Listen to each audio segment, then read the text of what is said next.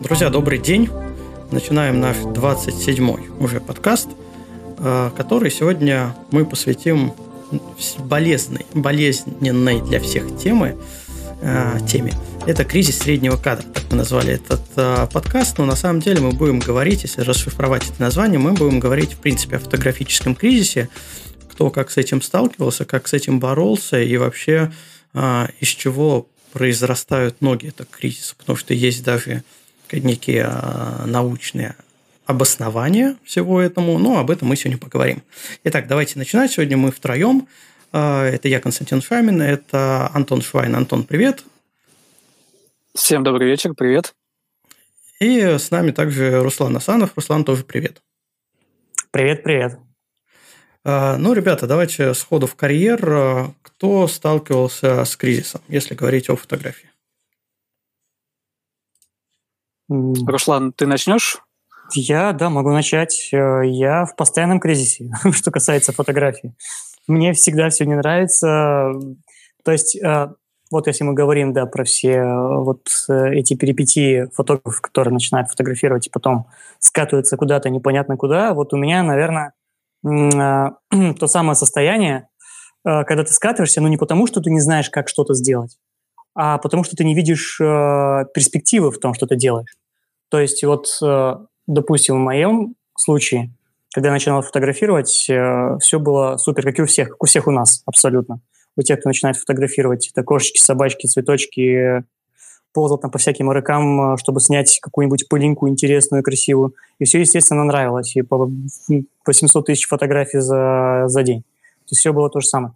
А потом, а, когда пришло понимание более-менее, как а, снимать то, что мне нравится, а это была пейзажная фотография в первую очередь, тут э, все вроде бы встало на свои рельсы. Э, нормально фотографируюсь, все тебе хорошо нравится, вроде как и людям это все нравится. То есть ты добиваешься той цели, к которой идут большинство фотографов, э, если не все, наверное, чтобы их, ну, наверное, все-таки большинство, чтобы их фотографии нравились э, другим людям, чтобы они оценивали твое творчество как, каким-то образом и давали тебе фидбэк по тому, что ты делаешь. Обратные отзывы, да, как называется. Вот. Uh-huh. А потом появилась ночная фотография. Э, это был вообще абсолютно новый мир, это такой новый виток, новая волна вдохновения. Э, все вообще вот вроде, вроде бы вот здесь, и ты начинаешь понимать, все это вот то, что было до этого, это вся эта пейзажка, закаты, рассветы и тому подобное, ну, это так, от лукавого. А вот сейчас вот это, вот оно то самое, к чему ты шел, к чему ты стремился. И вроде бы вот сейчас ты добился своего, э, ты, ты нашел свою стезю, в которой ты вот можешь продолжать вообще заниматься этим вечно, снимать, э, обрабатывать, получать удовольствие и так далее. Но, к сожалению, дофаминовые уколы, они краткосрочны, и все эти эндорфины не работают долго. И в итоге э, вся эта ночная фотография тоже как бы подошла к концу в том смысле, что то, что хотел и планировал сделать, и то, что ты думал, что невозможно сделать, и что тебя подбодряло для того, чтобы заниматься фотографией, для того, чтобы развиваться дальше, э, ты этого добился, и, и, и ты не видишь, что делать дальше. То есть как бы э, технических, ты ищешь какой-то сложности. Принципе, мозг большинства людей большинства, устроен так, что он ищет э, возможность решения каких-то сложностей, от этого получает удовольствие. И если мы занимаемся постоянно каким-то одним и тем же делом, то нейроны начинают ходить по определенной цепи э, э, между нейронами, вот, ну, то есть в цепочке нейронов образуется такая устойчивая связь, которая еще больше нам приносит удовольствие, когда мы этим занимаемся. И вот решать сложные задачи – это вот одна из таких вещей, которая нас подвигает на то, чтобы двигаться дальше. Это новизна, это что-то новое, это что-то интересное. А, это все у нас э, в, в нашем рептильном мозге все это заложено, еще эволюция до того, как мы начали осознавать, что палка – это то, что нам необходимо для того, чтобы сбить банан. Вот. Но, и опять же, эта сложность вроде как прошла. И, и все. И вот ты опять в какой ситуации, что ты не знаешь, что делать, и вот ты в кризисе. И что дальше? Вот это вот большая на самом деле проблема, и ты не можешь найти какого-то вдохновения. Вот как найти вдохновение, для меня это вот вопрос, с который на повестке стоит уже несколько лет. Это ну, очень сложно сделать. Не знаю, если есть у кого-то ответ на этот вопрос. Мы я просто готов. Сегодня как раз будем с этим, с этим разбираться, как выйти из кризиса. Поэтому, в принципе, да, твоя, вот твоя, да, твоя, твоя история понятна. Антон, как у тебя с кризисами? А, слушай, вот э, что касается меня, я, наверное, не бывал никогда вот прям в жестком таком кризисе. Была какая-то нехватка идей, ну, периодически возникает – но э, она как-то лечится очень быстро, но быстро проходит. Э, проходит тем, что я просто ча- чаще, чаще всего э, меняю жанр. И эта нехватка идей, она пропадает. Вот. А в таком вот кризисе, как вот Руслан написал, чтобы быть в каком-то таком ступоре, да, я с таким еще не сталкивался. Но, может быть, а, сделаем скидочку на то, что это творческий кризис, а вот творческий ли я человек – это еще вопрос. То есть ты, ты, у тебя кризис начинается с того, что ты ставишь под сомнение, творческий ли ты человек. Да, совершенно верно. А, но, слушай, тут ноги растут, а, наверное, из такой вещи, как, которую мы сегодня попозже обсудим. Это вот эта кривая. Напомни, как она называется – а, теория. Ты, ты имеешь в виду э, график, который? Да-да-да, совершенно верно. А, да, Даннинга Крюгера. Это эффект вот. Даннинга Крюгера. Да, сегодня о нем обязательно хотелось бы поговорить. Да, потому что это дико интересное явление, и оно описывает очень много процессов всех этих. Да, согласен. Ну, давайте тогда я о своих кризисах поговорю. В принципе, они очень э, легко иллюстрируется теорией, э, как раз этой теорией, этим эффектом Даннинга-Крюгера. Естественно, в начале, когда была камера, ты с горящими глазами все бегаешь, снимаешь, потом понимаешь, что, в принципе, когда получаешь какую-то порцию критики, да, понимаешь, что, в принципе, это как-то все не то, чего ты ожидал. Да, и почему-то твои фотографии не нравятся, и как-то очень много валится на тебя такого условного негатива, а, что тебе нравится то, что ты делаешь, а другим людям не нравится то, что ты делаешь. И у тебя возникает соответствующий вопрос, а то ли я делаю? Да, действительно, мои вкусовые ощущения от всего происходящего, они соответствуют, ну, не знаю, там, мировым вкусовым ощущениям, назовем это так. А, и некая такая вот озабоченность возникает, можно да, да, ее назвать кризисом, что ты стоишь на распутье. Стоишь на распутье, и для тебя важным шагом будет то, что а, ну, понять, что это нормально. Да, к сожалению, этому нигде не учат, про это нигде не рассказывают, но вот мы как минимум уже три истории приводим, да, и у всех она плюс-минус одинаковая. Всегда человек, особенно в творческой профессии, всегда он стоит на каком-то распутье, когда он достигает какого-то, казалось бы, ему уровня, а, но понимает, что вокруг люди как-то не очень оценивают. Э, его старания. И вопрос бывает жестко ставить ребро, э, может ставить ребром, да, продолжить заниматься этим делом, ну вообще бросить и, там, не знаю, пойти огород окучивать. Мне кажется, вот у нас в плане, кстати, был такой вопросик, э, кого, в принципе, затрагивают, кто подвержен вообще кризисному эффекту, недугу, и, на мой взгляд, им этому недугу подвержены все без исключения, той или иной мере. А дальше уже зависит от самого человека э, и от его, ну, не знаю, моральной, психологической подготовки, насколько он готов справиться, когда это придет. А вот я не очень верю в различные кризисы, которые привязаны к возрасту, там кризис среднего возраста, кризис 30 лет, кризис 40 лет. А, я это все проходил, и как бы прям вот такого жесткого кризиса на себе не ощутил. А, потому что на мой взгляд, все развиваются не одинаково, и твои кризис 30 лет может прийти на твои 20 лет реальных, к примеру. А в искусстве вообще все не зависит от возраста, потому что ты можешь начать заниматься искусством с детства, а можешь начать заниматься искусством, э, не знаю, в пенсионном возрасте. И тут как раз э, нет привязки к возрастным каким-то ограничениям, а есть именно плюс-минус э, привязка к, твоему, к твоим знаниям и опытам, которые ты успел накопить да, к определенному времени, к определенному кризису. Вот. Поэтому, отвечая на вопрос, кто подвержен кризисам, мне кажется, правильно имеет смысл сказать, что все, но сделать такую ремарку, звездочку, а, все в разной степени. Некоторые могут даже не ощутить, что это кризис. Это некий, может быть, застой для кого-то. А для кого-то это прям жесткая такая депрессия, когда человек э, начинает попивать всякие витаминчики для ну, поднятия... назовем их так. Да, да, для поднятия э, самочувствия. Вот, и э, пытается выйти из этого кризиса. А вот на ваш взгляд, что может помочь человеку сделать? Ну, разберем пример. Человек действительно творческий, он действительно показывает для своего а, опыта хорошие результаты, и он попадает в кризис, что может ему помочь выйти. Я сейчас не говорю о различных челленджах, которые мы, наверное, сегодня тоже упомянем, потому что если начать гуглить, как выйти там, из творческого кризиса, обязательно а, в первой десятке 10 а, из 10 будут различные советы по челленджам, как себя занять для того, чтобы выйти из творческого кризиса. Но Какие есть другие? Это, это как бы практическое применение, когда ты уже решил, что да, мне надо что-то делать, надо что-то выходить. А вот именно психологическая, какая помощь может быть для творческому человеку, а, чтобы перешагнуть себя и э, начать творить дальше? Ну вот, отвечая на, мой вопрос, э, на твой вопрос, э, мне кажется, что здесь нужна какая-то эмоциональная встряска творческому человеку. Ты, возможно, это потребуется выйти из зоны комфорта. Mm-hmm. сменить э, как, э, кратко, кратковременная смена рода деятельности, например.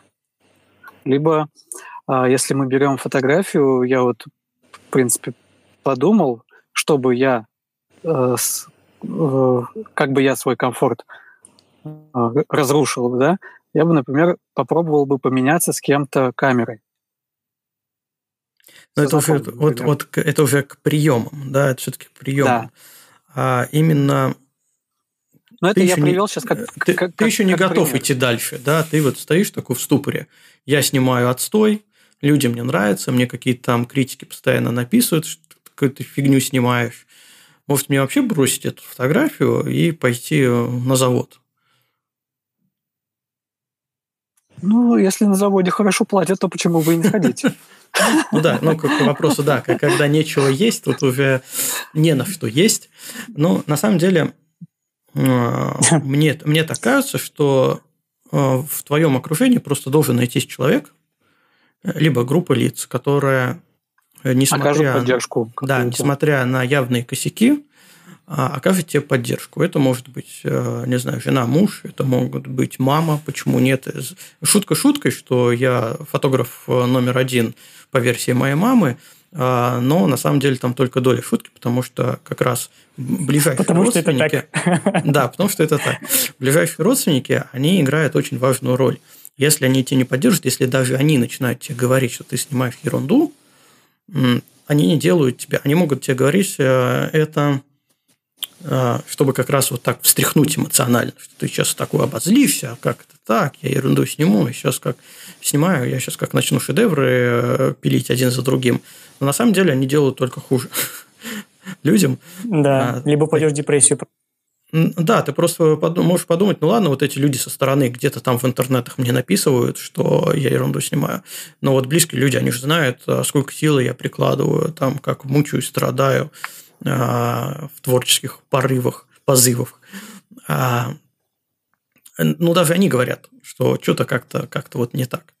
А, и вот это вот самое плохое, что может с человеком случиться, всегда ну, нужен кто-то в близком окружении, не просто кто-то со стороны, кто в интернете все-таки возьмет и напишет тебе, нет, классные фотографии, давай продолжай. Этого зачастую недостаточно. Такого признания от не ну как, не то, что неважных для тебя людей, ты можешь знать этого человека а, поверхностно, но все-таки а, твое ближнее окружение, оно всегда а, имеет больший рычаг давления на человека, и если оно тебе говорит, да, конечно, продолжай, там прорвешься, сейчас давай что-нибудь еще сделаешь, замутишь, все такое прочее. Вот э, мне кажется, это очень важный, важную роль играет. Э, лично для меня у меня такой вот э, поощрительный рычаг для меня это всегда была жена. которая говорила, как бы я там, какую бы я ерунду не снимал, особенно в началь, на начальном этапе. Причем даже у меня было несколько начальных этапов. Один – это вообще пленка еще с детства, а второй – это появление цифровых камер, когда еще сами цифровые камеры были так себе. Ну, даже можно третий назвать. Третий – это появление фотошопа, когда все ринулись в обработку. И вот на каждом этапе если посмотреть, что я делал тогда, это, конечно, вот так вот закрывая глаза, э, потому что это был эксперимент ради эксперимента, и мне это все нравилось. Ну и, в принципе, люди тогда тоже очень сильно вспомнить историю с диким FDR. Это появилось, это было модно, и все это делали, несмотря на то, что это э, ну, лютая дичь. Э, но все равно это была такая техника подачи фотографий.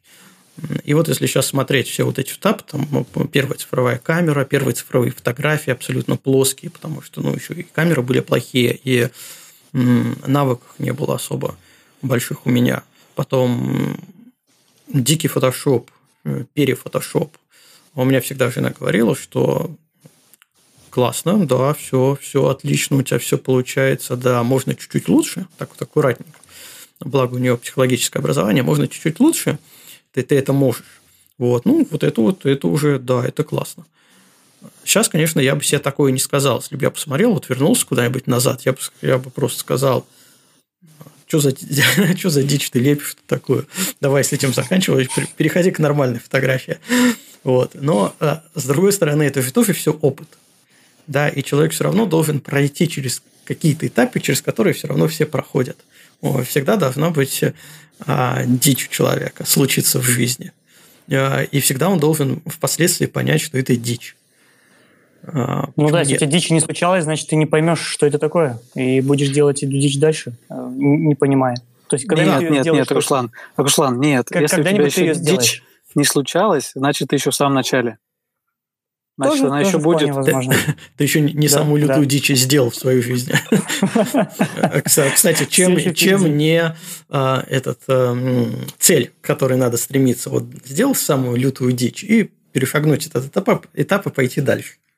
От обратного, да. Начинать с дичи. Пытаться сфотографировать дичь, и пока, когда уже кончится запал, и э, энергия снимать дичь, и надоест все это, ты будешь снимать уже хорошие фотографии. Вполне возможно. Не, ну знаешь, э, мне вот понравилось одно выражение, когда-то, помню, услышал, что кризис среднего возраста – это когда э, очередной твой начальник старше тебя. Э, это вот один из вариантов. Поэтому у тебя, возможно, Костя, не было этого кризиса среднего возраста. Просто неоткуда ему появиться. Ну и опять же, вот ты, ты фотографировал, и вот как раз ты назвал эти этапы, и каждый этап это был новым этапом, новый, вообще новый, новым опытом, который ты получал от фотографии. Опять была та же самая новизна, которая тебя постоянно подпитывала тем, чтобы заниматься дальше, чтобы продолжало все это двигалось, крутилось колесо, и ты узнавал что-то новое. Поэтому тоже, возможно, это тебе помогло в какой-то мере. А, не, вот, не остановиться на чем-то и сказать, все, пойду окучивать грядки, потому что надоело все это. Ну да, в, в принципе, мне кажется, причиной кризиса, если говорить о причинах возникновения кризиса, а, зачастую является именно застой. Э, и, к сожалению, э, часто им подвержены коммерческие фотографы. Э, даже фотографы не новички, если говорить не вот про кризис самый начальный, когда ты вот дичь лепишь, потом понимаешь, что это дичь, и в такую яму падаешь, что, блин, что же я делаю? А именно говорить о уже фотографе, который уже нормальный фотограф, уже, уже стал фотографом. А вот, к сожалению, коммерческие фотографы э, часто подвержены э, проблеме кризиса, потому что они постоянно занимаются одним направлением. То есть у них нет э, возможности выбора каких-то соседних направлений, попробовать одно, попробовать другого. Вот нет возможности эксперимента. То есть они не могут себе позволить да. Э, жестко экспериментировать. Все эксперименты, которые они делают, и это на самом деле самый рассвет фотографа коммерческого, а, когда он делает эксперименты в той нише, в которой он занимается коммерческой фотографией. А, ну, взять, например, свадебную фотографию. Ведь можно просто банально прийти и а, шаблонно, паркетно отснять свадьбу. И все, отдал, и фотографии вроде хорошие, и техника у тебя хорошая, и качество хорошее. Но вот нет изюминки. Вот э, свадебные фотографы, которые экспериментируют э, с ракурсами, с цветом, с объемом, с эффектами. А, эффектами я имею в виду физическими. Не знаю, фаер-шоу добавить, э, салюты разные. Ну, съемка в сложных условиях, чтобы достичь вау-эффекта от фотографии. Вот это, когда они этим занимаются, это их рассвет.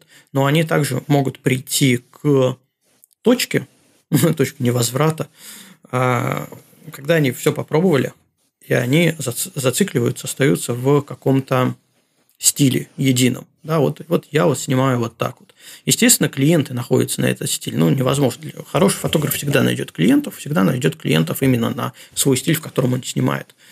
Э, но э, при этом останавливается развитие.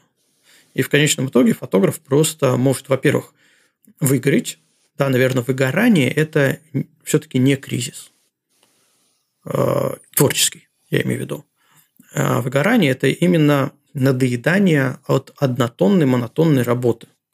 Ты из раза в раз получаешь одинаковый результат. Тебя уже перестает э, драйвить сам процесс, тебя перестает нравится там процесс постобработки, вот эти выведения всех снимков до идеала, и результат тоже, потому что у тебя такого результата ну, очень много. Вот это может быть причиной выгорания. Притом люди, которые находят в себе, в своем графике, время для экспериментов не только в той нише, в которой они работают, а у них больше шансов, во-первых, и что-то новое начать делать в той нише, в которой они работают, подсмотрев в соседней, и вообще как-то разнообразить свой фотографический быт, а, попробовать что-то новое, новые места, новые лица, новые идеи, новые стили съемок.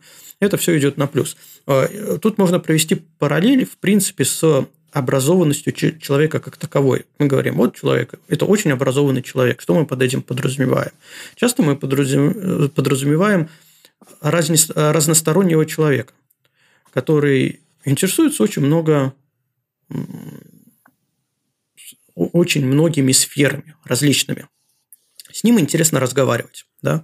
Он может поддержать беседу э, практически на любые темы, потому что ну, просто он где-то что-то читал, где-то что-то знал. Он не является экспертом в этой теме, но всегда готов поддержать беседу, потому что э, что-то знает по данной тематике. А с такими людьми очень легко общаться, они являются интересными собеседниками, интересными друзьями, а с ними просто классно. А вот фотографии человек, который Э, имеет возможность метаться между разными жанрами, что-то пробовать, он такой же, вот если провести параллель, такой же э, разносторонний, э, как мы говорим просто об образовании, да, об этике человека. И с таким человеком тоже интересно общаться. И фотографом, и клиентом. Потому что ты приходишь на фотосессию, тебе говорят, встань сюда, встань сюда, и все, и только, только, только фотография. Это довольно тяжело клиенту тоже на эту тему, тему поддерживать, потому что клиенты не фотограф все-таки в большинстве случаев. А, поэтому еще раз так я так расплылся мыслью по древу. А, хочу подытожить этот спич. Человек, который, фотограф, который имеет возможность э, метаться из сферы сферы фотографической, он всегда найдет э, дополнительные стимулы заниматься фотографией и творить, чем человек, который замкнут в одной э, конкретной тематике.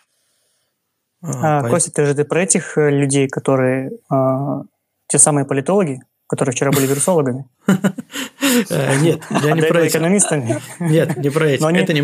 Это немного отклонение, да, это немного отклонение. Нет, на самом деле, а, смотрите, есть очень э, простой пример, который был в моей жизни, когда я понял, каково это попасть в абсолютно чужую компанию.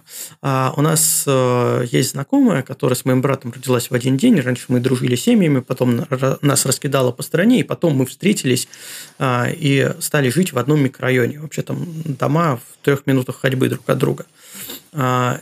Мы с братом технари в технических вузах, а она пошла в педагогический. И вот мы спустя, не знаю, там 15 лет встретились, уже будучи в университетах, э, и родители говорят, ребята, вы же так в детстве классно отмечали в один день день рождения, давайте соберитесь. Ну, мы взяли и собрались. И вот мы с братом вдвоем попали в педагогический коллектив будущих педагогов. Мы два технаря э, в компании э, нескольких девушек, которые учатся в педагогическом. Мы не понимали ни так. одной шутки. Вот честно. То есть это было максимум дискомфорта, который я, наверное, испытывал за всю свою жизнь. Когда ты ничего не понимаешь. Ты в своей тусовке душа компании. Вот можешь разговаривать на любые темы. Но оказалось нет. Оказалось нет. Когда ты попал в замкнутый коллектив педагогический, ты понимаешь, что ты вообще не в теме. О чем они шутят, о чем они говорят, почему они смеются. Это было максимум дискомфорта. А, вот речь про это. То есть не про то, что вдруг все становятся экспертами. Потому что на самом деле а, люди, которые транслируют вот эту экспертность в вирусологии, в политологии, в экономике, а, они транслируют чужие мысли, которые они где-то прочитали, и это как-то благоприятно легло на их картину мира.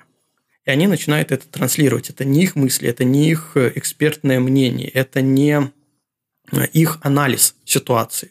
Это просто где-то что-то они услышали. И начинают считать э, так же. Это ну, одна из причин, почему у нас работает реклама, почему у нас работает э, э, пропаганда. Потому что человеку то, что на него классно ляжет, его мировоззрение, вот оно у него закрепится. А я про людей, которые действительно интересуются какими-то сферами э, смежными. Э, назовем это так, у нас есть внутренние сферы, да, которым мы занимаемся и работаем. Есть внешние сферы деятельности, которые, к которым мы не имеем никакого отношения, но они могут интересны. А тут э, можно такого человека интересно, очень легко выявить. Если человек зашел в Википедию посмотреть, ну, например, что такое эффект Данина Крюгера, а через полчаса он понимает, что а, читает что-то по атомной энергетике, скорее всего, этот человек очень будет интересным собеседником, потому что он уже там пол Википедии случайно прочитал, ему, его это зацепило, он решил вникнуть во все эти процессы. Вот, поэтому и почему это, это происходит люди. в 3 часа ночи? Э, да, да, и почему это уже под утро происходит. Вот. Поэтому все-таки человек, который развивается разносторонние а, фотографии, да и не только фотографии, а, он меньше подвержен кризисам. Если возвращаться к, к нашей теме кризису среднего кадра, опять же, из своего опыта, мои, мои примеры. Как только мне что-то надоедало, я просто переключался, ну, даже не просто. Это вот сейчас глядя назад, я, ну, мне так кажется, я взял там, опа, по щелчку и переключился на другую э, сферу. Э, снимал портреты, пошел снимать пейзажи, к примеру. Но на самом деле так вот это моментально не происходит, просто ты начинаешь искать что-то интересное уже за пределы своего жанра. Э, есть э, какие-то специальные пробы, когда Э, я попробовал снять свадьбу. Мне не понравилось. Я понял, что свадьбы, э, какие-то ивенты, не знаю, события, паркетные вещи, похороны я никогда не буду снимать, потому что мне это не нравится. Я попробовал снимать пресс-вол. Э, меня хватило на одну ночь на большом ивенте. Это был, если кто помнит, в Питере были такие рейвы, сенсейшены назывались. А, вот я там угу. работал на пресс-воле. Работал на пресс-воле а, и понял, что я не хочу этим заниматься. Это просто адский труд, который не ведет к какому-то творческому возрасту. Это просто вот такая а, фотографическая бытовуха. А, то есть ну, это... Слушай, думаешь, кому-нибудь нравится это делать? Мне кажется, все делается только из-за денег. Вот именно пресс-вол, это же, это же ад. Это просто ад. Самый ну, настоящий. слушай, есть люди, которые, которым нравится снимать э, репортаж, э, ну, в плане паркетного репортажа.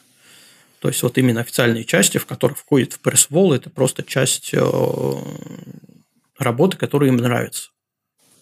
Почему нет? Ну, ну там хоть канапешки, а на пресс-воле стоять э, и вот это вот вот это да, вот и только менять аккумуляторы во, во вспышке. Э, да. Да-да-да, это же жесть. Мне кажется, человек, вот, которому нравится снимать пресс-волы, я буду просто бояться. Подойти, да? Да, просто подойти, конечно, страшно такому человеку, что у него там на уме если он такое любит снимать. Э, но все равно есть вот такие вот целенаправленные тесты. Э, ну, понравится, не понравится. А, а есть нецеленаправленные, когда просто у тебя сдвигается фокус внимания э, в плане сферы деятельности, да, либо жанр фотографии, и ты потихоньку-потихоньку переходишь на какой-то другой жанр. Я очень долго и много снимал портреты. И сейчас, может быть, для кого-то покажется это странным, но э, меня долгое время ассоциировали как портретного фотографа. сейчас меня больше ассоциируют как пейзажного фотографа. Причем начинают ассоциировать именно как ночного пейзажного фотографа, который занимается ночными съемками. А на самом деле все это просто смещение фокуса интересов смещение фокуса интересов, которые позволяют не входить вот как раз в такой кризис. А, но есть одна особенность. Допустим, я себе это могу позволить. Могу позволить, потому что для меня коммерция фотографии – это не самое важное в жизни. То есть я не живу на эти деньги. А существую, И... скажи. Ну, да, типа того. А, это, это, кстати, плюс. Э, и многие, кто говорит, нет, вот ты попробуй выжить только на full тайм фотографии. Ну, я их понимаю. Я, я понимаю, почему они идут пресс-волл фотографировать. Я понимаю, почему они идут там еще на какие-то заказы, за которые бы я бы не взялся, потому что мне это неинтересно. Я не могу заниматься тем, тем чем мне неинтересно. И мой плюс в том, что я могу себе это позволить, но кто-то не может себе позволить. Вот, и тогда тут уже надо все-таки пытаться в своем, почему вот я говорил, что человек, который может найти в своем рабочем времени время для творчества, это прям просто надо его находить, надо его пытаться при... заполнить это время именно творческими какими-то съемками, проектами. А, но а, вернемся к печальному. Даже несмотря на все то, что вот сейчас э, говорили, что если человек там, может себе позволить творить, может позволить а, метаться из сферы сферы, а, несмотря на это, все равно человек придет к кризису. А, просто потому, что он э, доходит до, какого, до некого уровня профессионализма, и у него встает вопрос, а что дальше? Я снял это, я снял то, я, я попробовал себя в такой-то сфере, в такой сфере. Вот э, у меня уровень, уже объективно уровень, например, э, ну, явно не начинающего за столько лет, а что дальше с фотографией? Ну, я могу дальше снимать вот это все. А какой следующий шаг? Вот. Фотографа. Это и есть кризис настоящий, да, да о чем я вот, говорил. И вот это уже начинается, да, а, начинается кризис. Ты можешь еще метнуться в пару-тройку сфер, а, получить опыт там, а, дойти до экспертности там, Дальше что? Ну, сколько ну, слушай, у нас э, смотри. сфер, сфер деятельности? Сколько можно так метаться? А не обязательно метаться именно в фотографии, на самом-то деле. А, вот опять же по собственному вот. опыту, по собственному опыту я также фотография у меня тоже такая отдушина, скажем так, а, которая мне помогает отвлечься от работы, от основной. И в то же время, э, долгое время, э, в то же время, долгое время, по-болгарски заговорил, а, долгое время фотография у меня держалась за счет того, что я занимаюсь чем-то другим. То есть вроде бы уже и надоело это все, и вроде бы как-то уже ничего не интересного, а потом берешь в руки камеру, попадаешь куда-нибудь в какое-нибудь хорошее, красивое место, и все, и покатило, и ты уже чувствуешь, уже все, забыл ты обо всем, ты уже где-то там, где-то э, в ИСО, в этих всех кнопочках уже ничего не помнишь. Ты фотографируешь, получаешь удовольствие. А, и это вот на самом деле просто отвлечься в принципе от фотографии. Это тоже хороший вариант. Если есть такая возможность, скажем, ну, поделать оригами, я не знаю. Повышивать крестиком. Повышивать крестиком, абсолютно, да. Это такая же вещь. Это та же самая новизна. Это вот как раз-таки выгорание происходит э, из-за того, то самое выгорание, про которое мы сейчас говорим, из-за того, что все приедается, потому что нет новизны потому что все одно и то же, все одно и то же, у тебя нет э, этого вот э, дофаминового впрыска. Он, он, он уже не появляется. Это вот то же самое, если там ты купил новую машину, ты порадовался ей 5 минут, все, потом она тебе надоела. Ну, то есть ты ее воспринимаешь как должно, ты не бегаешь постоянно радостно там вокруг своей машины месяцами и годами. Она надоедает. Это, ну, это нормальный такой процесс. И со, с фотографией, со всеми вещами, которые мы делаем, в принципе, в жизни, то же самое происходит. Когда она появляется, новое, интересное, ты занимаешься, круто, получаешь какие-то успехи от этого. Потом, когда успехи, те, которые ты получал, э, они, опять же, тоже приедаются. То есть ты можешь быть репортажным фотографом, тебе это может на самом деле нравиться. Тебе может, ну, допустим, э, возьмем, что есть такой человек, существует на планете Земля, которому нравится фотографировать э, на просволе. Допустим. Э, мы не будем утверждать, но все же. Э, и вот такой человек существует, он фотографирует, ему все нравится, и людям нравится то, что он делает. И он получает удовольствие, возможно, не от самого процесса съемки, а от того, как люди реагируют на его работу. Но эта реакция она постоянная, она одна и та же, и уже нет ничего нового, ты уже не можешь ожидать чего-то того, чтобы, а, вот сейчас будет что-то такое, чему я удивлюсь и от чего получу удовольствие. Нет, это, это уже становится обыденностью. Вот поэтому, возможно, вообще э, вот уйти от фотографии, э, повышивать крестиком и потом вернуться с новыми силами. Это поможет. Это перезагрузит э, мозги немножко вот с этих рельс, которые у вас уже там наезжены. Вы сойдете и опять вернетесь. Это как вот можно привести пример такой с курением. Курение это зло, это понятно, вред. Но человек, который только начинает курить, от табака его появляются максимально негативные ощущения. То есть потому что ну, табак – это никотин. Никотин – это э, определенно яд, который действует с э, таким седативным и э, наркотическим свойством, обладает на нашу физиологию. И, соответственно, первая реакция, она очень негативно тошнит, плохо. Но когда человек привыкает к этому, он уже не чувствует, что он там что-то дым в себя втягивает, он привыкает к этому. Вот то же самое и в этом. Мы привыкаем к фотографии и к тем ощущениям, которые мы получаем от этой фотографии. Поэтому можно просто уйти, переждать, освободиться от вот этого вот, от этой зависимости э, и вернуться обратно. Это, я думаю, такая, такой действенный метод, который можно сказать, что я его использую постоянно вот в своей практике, так как занимаюсь ну, совсем отличными от фотографиями делами. Смотри, я тебя сейчас буду огорчать. ты, ты даже сам сказал, ты постоянно используешь э, этот метод, значит, он не долгосрочный. То есть он у тебя только в краткосрочной перспективе. Нет, у меня он, у меня он сам по себе так получается, потому что ну так и так занимаюсь одним и другим. И у меня оно, то есть я никак не с определенной целью это делаю, чтобы вот пойду-ка я поработаю, чтобы отдохнуть от фотографий. Нет, просто у меня само по себе получается, надо как-то зарабатывать деньги, и приходится работать еще, заниматься чем-то, кроме фотографий и таких вот вещей, которые вроде как нравятся. То есть нет, нет а, а, эффект может быть разный у каждого свой. То есть насколько у ну, тебя понятно. работает... Ну, ну смотри, а, ты отдохнул от фотографии, да, позанимался чем-то другим, поработал. Ты потом соскучился, тебе хочешь пофотографировать, вернулся, начинаешь фотографировать, но ты же фотографируешь все то же самое, опять начинаешь. И в какой-то момент а, опять ты приходишь к тому, что ну и вот я до отдыха это фотографировал, я после отдыха это фотографирую. А дальше-то что? А, мне кажется, Если что одно здесь... и то же, то надоедает, да. Это качели, которые постоянно, ну, то есть да. в жизни все качели, абсолютно то, все. То есть здесь, здесь намного важнее, чтобы у тебя была цель.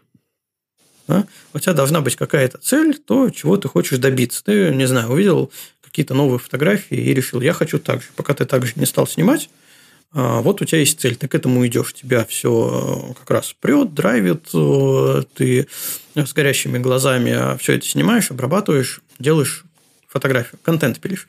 А, а как только ты добился этого, и у тебя нет следующей цели, мне кажется, что отдыхай, не отдыхай, при возвращении, если цель не появилась, то опять будет, э, ты ну, очень быстро можешь прийти к тому же самому застою, потому что нету цели. И вот фундаментально то, что я говорил, э, фотографы, которые уже профессионалы, которые уже э, там, имеют известность, пусть даже не мировую, а хотя бы региональную известность, ну, внутри страны, они сталкиваются с этой проблемой. Они сталкиваются с проблемой, а что дальше? Потому что у них заканчиваются цели. Они ставили перед собой одну, вторую, третью, десятую цель. Они их добились. Дальше-то какие?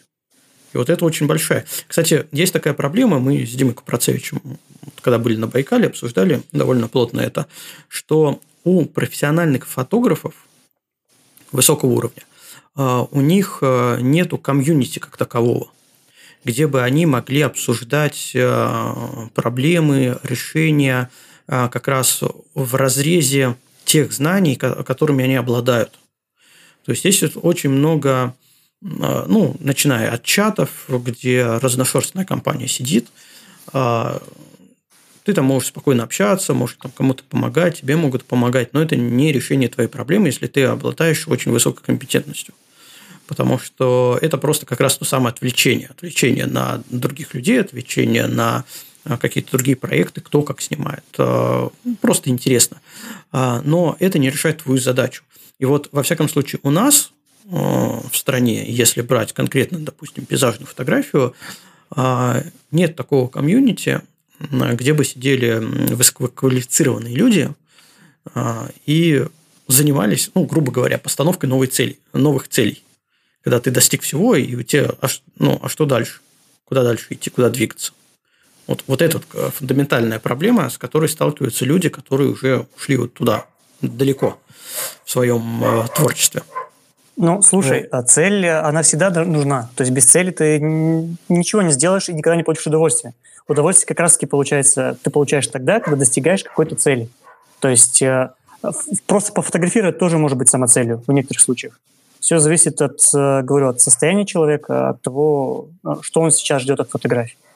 А, а то, что ты говоришь про комьюнити, ну, тут, скорее всего, оно невозможно, чтобы такое комьюнити было, если оно не имеет какой-то коммерческой основы например, как какие-то агентства, где собираются крутые специалисты и работают над какой-то общей целью. Либо появляются какие-то интересные э, кейсы в мире, например, какие-то события.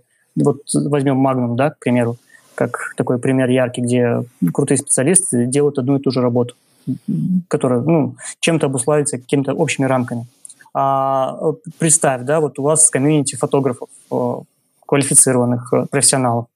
Но когда ты уже профессионал и квалифицированный фотограф, то э, иметь какую-то общую цель с остальными очень сложно. То есть у тебя всегда в голове что-то свое. Тебе могут дать какие-то идеи, э, порой вот, ну, туры, Костя. Э, mm-hmm. Туры, в которые мы ездим, ты очень часто получаешь оттуда новых, кучу новых идей от э, людей, которые вроде бы и не занимаются профессиональной фотографией, а бывает и такое, что приезжают и вообще ни разу не фотографировали на там, какую-нибудь профессиональную зеркальную камеру, и они тебе дают какие-то мощные идеи, а, просто потому что они далеки от этого и а, смотрят совсем под другим углом на те вещи, которые ты привык видеть э, вот именно так, как сейчас. Ну, да, но это опять такой краткосрочный вариант. Дальше-то что? Ну, я, а я сразу скажу, не, не, не, нет, нет ответа на этот вопрос, так риторический вопрос. Дальше что? Всегда человек да. доходит до, до какой-то точки, а, когда он дальше не знает, что делать. Вот, ну, он просто не знает, ему некому помочь. Потому что а, разные люди, которые говорят, что да, у тебя классная фотография, ты классно снимаешь, там вообще ты там, не знаю, известный, популярный, все такое, это люди э, с меньшей компетенцией, чем ты сам. Куда куда двигаться. Ты, ну, не знаю, я, я боюсь, во всяком случае, вот этой точки, дойти до этой точки, а, потому что я точно так же абсолютно уверен, что я не буду знать, куда, куда идти дальше. А, может быть, поэтому mm-hmm. я медленно топчусь на одном месте, медленно продвигаюсь. Слушай, Слушай а если, наоборот, а... подойти к этому как... Ой, Антон, сейчас, секундочку, просто такую маленькую да-да-да, давай. А если к этому относиться вот к такой точке, э, когда ты не знаешь, что делать, как э, к очередному челленджу, чтобы найти идею, найти цель. То есть работать теперь не над тем, чтобы плакать о том, что что делать, а найти, искать цель, пытаться ее найти и притворить в жизнь какую-то новую идею. Вот чем не возможность для вдохновения. Антон, давай ты. Что ты хотел а, спросить? Да, у меня просто возник вопрос сейчас ко всем, ко всем нам. Угу. А не кажется ли вам, что вот мы, в принципе, втроем здесь собрались, да, и у нас с вами э, похожие истории. Я имею в виду, что фотография – это у нас не основной вид деятельности, да, э, есть отдельная работа, которая позволяет жить. А не кажется ли вам, что когда мы берем в руки фотоаппарат, мы становимся просто другими людьми? Ну, Тут, Та-да! Э, та-да, да. Триллер. Шизофрения. Привет, привет, физика. Биполярочка. Да-да-да, совершенно верно. Я фотограф, и я физик, да? Я шизофрения. Надо майку сделать будет такую. А, слушай, ну на самом деле э, трудно сказать. Я, я, во всяком случае, не могу э, сказать, что у меня две абсолютно разные личности в работе и в фотографии. Э, ну, если так вот, с психологической точки зрения а, говорить. Все сумасшедшие, Потому что, говорят. А, да. да, у меня нет второй личности. Э, это все я. А не этот Котович, который это за меня что-то говорит. Не подсказывай, мы подсказывай. Да. Нет, это, мне кажется, все-таки как раз, способ отвлечься, потому что работает точно так же требует какого-то отвлечения, не фотографическая работа. Точно так же, как фотография, она требует какого-то отвлечения на дела, которые не связаны с фотографией. Хорошо, когда эти отвлечения, они плюс-минус совпадают, увлечения.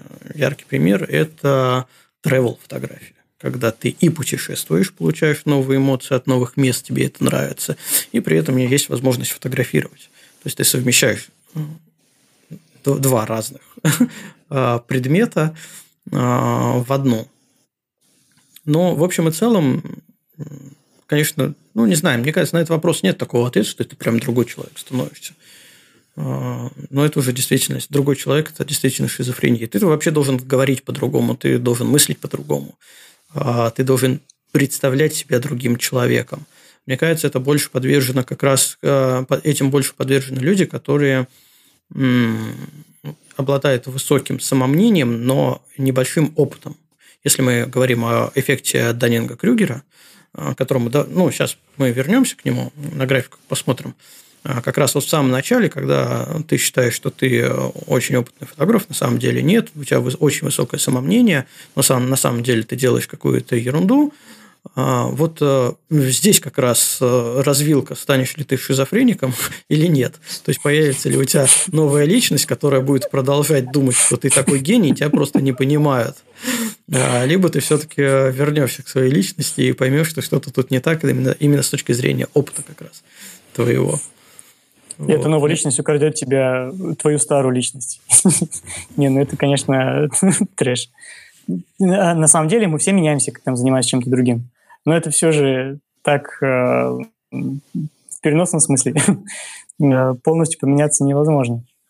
А, а эффекту Даннинга Крюгера, кстати, вот мы когда будем об этом говорить? У нас по плану дальше это все? А, ну, да, давай сейчас перейдем. Просто у меня там есть теоретическая часть обоснования этого эффекта, можем про это поговорить, а потом уже а, подтверждающие истории, что это действительно так. Ну давай, давай, давай, давай теорию. Давайте тогда. Поехали. Эффект Даннинга-Крюгера. Я в чат сейчас кину график, Даннинга который уже... и Крюгера? Да, график, который уже кидал, он связан с фотографией, и Э, следом кину график, который настоящий эффекта Даннинга-Крюгера. То есть, э, что вообще это такое? Да, надо, наверное, вернуться к истокам. Мы уже не раз говорили. На самом деле эффект Даннина-Крюгера – это не что иное, как когнитивное искажение. Причем это искажение ярко выражено у низкоквалифицированных людей. Они делают ошибочные выводы а, и не осознают э, свои ошибки, как раз из-за неполноты их знаний. А, то есть, в общем виде, кривая этого эффекта Даннинга-Крюгера выглядит следующим образом. Если мы по вертикали отложим а, уверенность и самомнение человека, а по горизонтали от, отложим его мудрость, что является совокупностью знания плюс опыт, то есть такая временная шкала. То есть по горизонтали, по оси X у нас идет время, а, в момент которого мы набираем свою компетентность, да, мудрость в какой-то области. А по вертикали, по оси Y у нас идет как раз самомнение, уверенность человека о том, что он гений. Так вот, на самом начальном этапе э, идет резкий скачок от новичка до гения, когда у тебя знаний опытов минимум, но при этом ты считаешь, что ты ну, действительно гениальный человек и делаешь гениальные вещи. А впоследствии в идеале, да, в идеале ты должен скатиться. Ну, да, а, давайте вообще по этим, по точкам. Да? А, ту, а, в оригинале вот этот вот пик как, самомнения, он называется пик глупости. Так вот, забавно называется. Я, кстати, никогда не читал а, общие названия а, на этом графике, но вот называется пик глупости.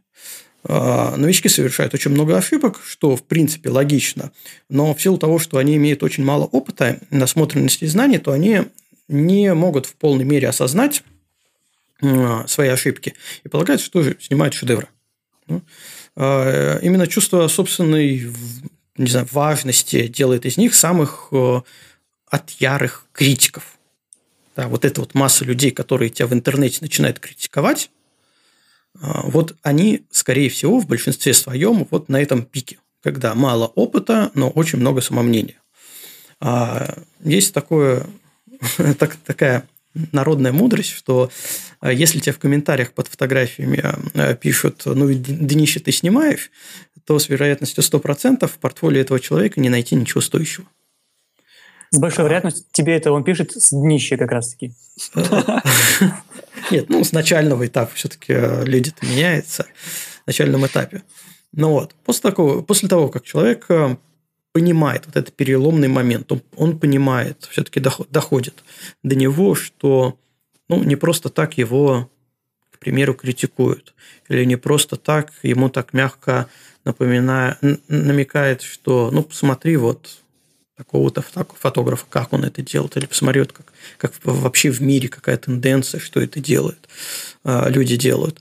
А после этого э, человек понимает, что да, он не прав, и он сваливается по кривой вниз, как раз когда его самомнение минимальное, то есть не самомнение, а его уверенность в том, в своей компетентности минимальная, но при этом он уже продвинулся в своем опыте по времени. Это называется яма отчаяния. А когда действительно ты сидишь такой и думаешь, а не фиглю ли я снимаю, да, потому что, ну, как-то как все не то, мне все не нравится. И вот после этой ямы отчаяния, то есть это нормально. Человек, который там находит, который думает, не ерунду ли я снимаю, и тем более, который пытается сравнить себя с какими-то э, известными, действительно известными. То есть э, нужно тут разделить, наверное, мимолетную известность, э, трендовую, да, с мировой известностью. Есть мировые, там, не знаю, Питер, Питер Линдберг, к примеру мировая известность. Вот с ним можно себя сравнивать. С каким-нибудь э, Васей Пупкиным, который сейчас в ТикТоке всем заходит и набирает там миллионы просмотров. Вот с ним не стоит сравнивать. Вот если человек находится в яме и себя сравнивать, значит, он на верном пути. Он, он не зря в эту яму попал, он не зря сейчас в отчаянии, потому что следующий этап – это как раз будет выход из, а, выход из этой ямы. Да, да, когда ты начинаешь а, анализировать и понимать причины, почему ты там оказался, и что на самом деле ты делаешь.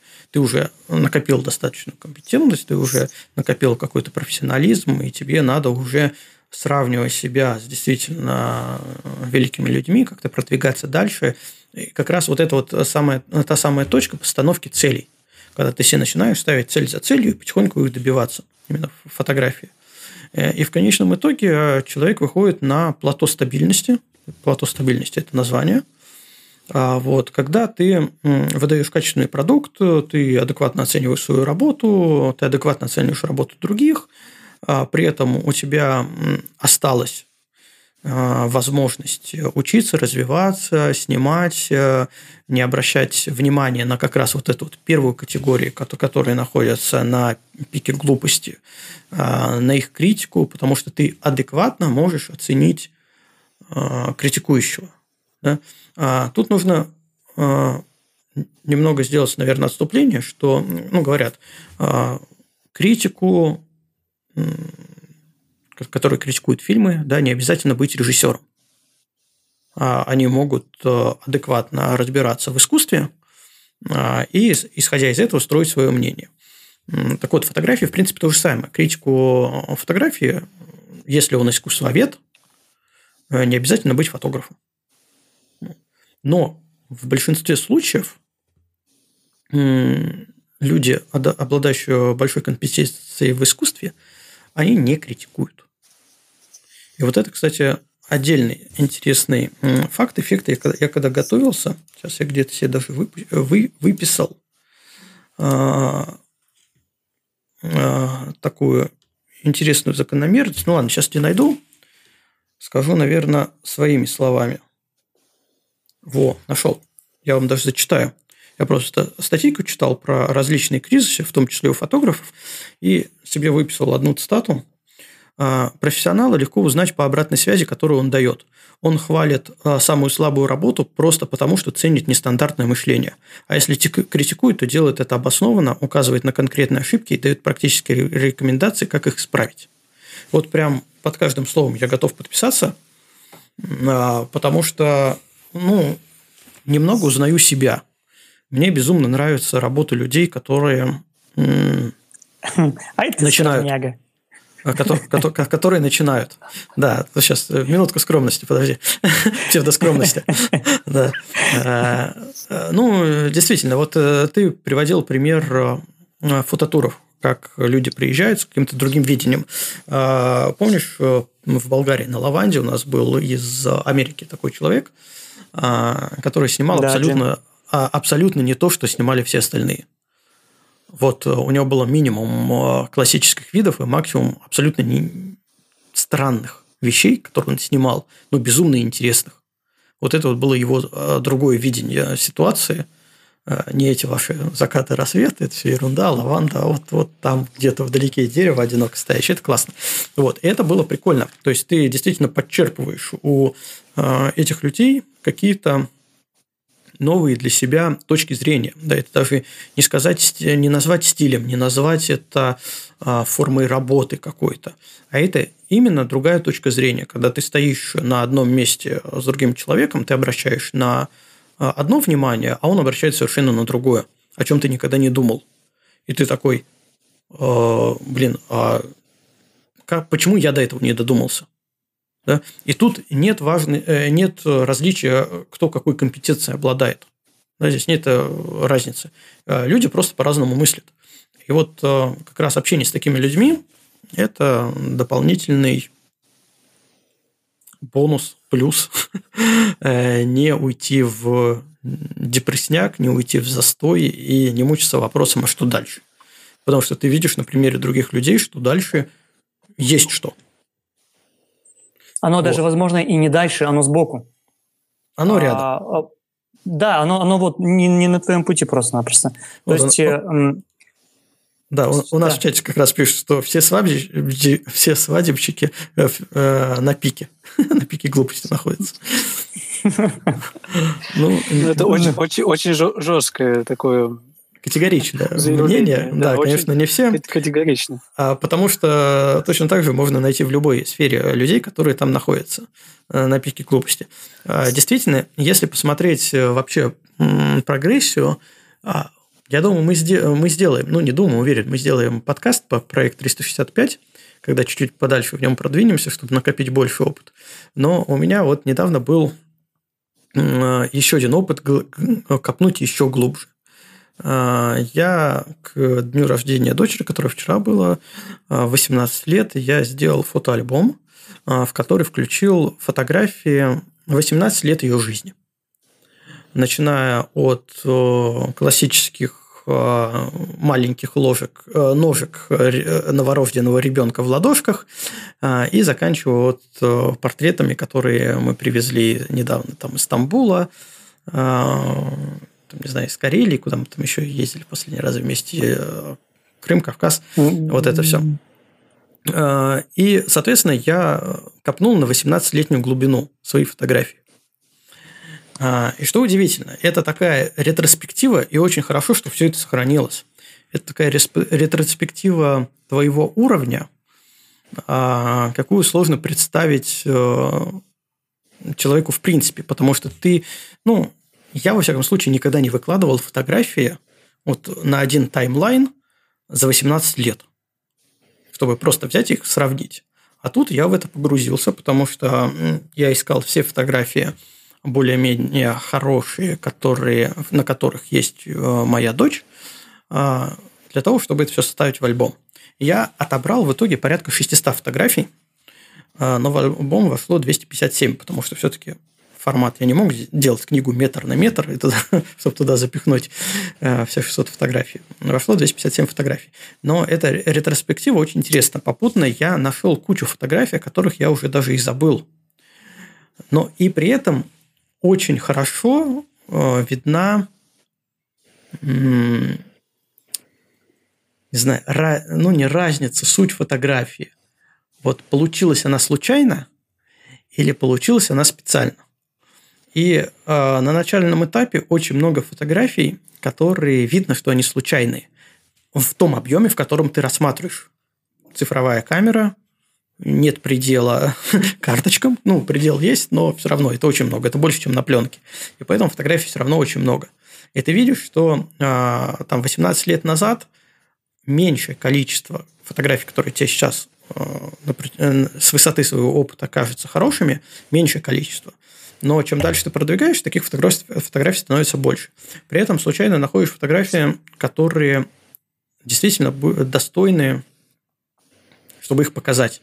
Вот я в 365 выложил фотографию э, лисенка, э, который 14 лет. Я про нее, если честно, вообще забыл. И на самом деле хорошо, что я забыл, потому что 14 лет назад я бы ее испоганил обработкой. Вот абсолютно точно уверен, потому что я посмотрел, какое, какая вот как раз дичь у меня была тогда на, в плане обработки. То есть, ну, понимаем, 14 лет назад это какой-нибудь Photoshop пятой версии, наверное, где-то был. Да, это CS3 был. Э, ну, или троечка была, да. Ну, я, я вообще, в принципе, с фотошопом практически с первых версий. А, вот, точно бы была дичь. А, причем и сам это... лисенок это дичь, а еще есть да, обработка. Да, я, я бы сделал двойную дичь. дичь. Да, как двойной бургер, только дичь. А, и в итоге э, я просто, мне фотография очень понравилась. Вот сейчас, да. А, и я вспомнил, как я охотился за этим, там два на самом деле лисенка, вот, как там их выстреливал э, с телевичком. Было интересно. Я ее выложил, и она понравилась людям тоже. Тоже понравилась людям. И это вот такой вот э, комбо, когда твое мнение с мнением э, зрителей совпало. А при этом, чем дальше я продвигался по этим фотографиям, тем больше я видел классных, э, технически классных работ. И отследил и вспомнил момент, когда я решил, что я буду заниматься портретами. Э, постановочным портретом, когда у меня действительно получился хороший постановочный портрет. Причем это совпало опять, э, ну, на ком тренироваться? Конечно, на дочери. Совпало опять с дочерью. Э, я на ней сделал классный постановочный портрет, к которому я готовился месяц, там в студию тащил всякое барахло, хлам, чтобы это сфотографировать. Вот я сделал, мне понравилось, у меня до сих пор эта фотография висит распечатанная, там, по-моему, метр, что ли, по длинной стороне. Еще с тех времен, это лет 13 э, лет назад было, да, 13-14 лет назад было. Вот. Потом э, я спокойно увидел момент, когда меня заинтересовал, снова заинтересовал пейзаж. Потому что если говорить о пейзаже, ну, в принципе, о фотографии начинающих, когда человек берет в, камеру, рук, э, в руки камеру, у него есть не так много вариантов, чтобы поснимать. Это родные, друзья, близкие, и это пейзаж, который не убежит, и которого вокруг хоть э, э, отбавляй, и ты не, ну, тебе не надо коммуницировать с людьми. Ты вышел, фотографируй красивый пейзаж. Вот. Э, поэтому вот второе свое пришествие в пейзаж, второе пришествие, тоже очень легко на самом деле удалось отследить. Когда я понял, что вот, вот с этого года я опять полюбил пейзаж. А, при этом за то время, которое, которое, когда у меня был дрон, ясно видно, что вот здесь у меня появился дрон, и все, это была моя любовь. Я везде летал, что-то снимал, там плохо, хорошо учился. Потом интерес пропал. Вообще не было там дрона фотографий никаких. И вот момент, когда я снова полюбил дрон. Просто такая ретроспектива, это очень классно. Это вот такие вот качели как раз э, эффекта Даннинга-Крюгера, когда ты понимаешь, берешь какую-то новую игрушку, начинаешь там увлеченно с ней э, играть, э, кажется, все классно, но в какой-то момент понимаешь, что ты снимаешь какое-то днище. Просто жесть. У тебя так все сразу вниз. Такой, блин, что же делать? Как я так, так мог с таким-то опытом или без такого-то опыта, вообще без разницы. Ну вот, просто ерунда. А если ты после этого начинаешь идти дальше, то все будет хорошо. А, но часто вот на этом как раз яме отчаяния люди просто выходят из профессии потому что не видит ее продолжения, не видит себя в этой сфере. И критика, которая валится со стороны, она очень тяжело воспринимается. Вот. Кстати, еще в яме отчаяния, если закончить уже про сам эффект Данина, Даннинга Крюгера, в яме отчаяния как раз э, рождается э, э, ой, не принцип, а эффект самозванца.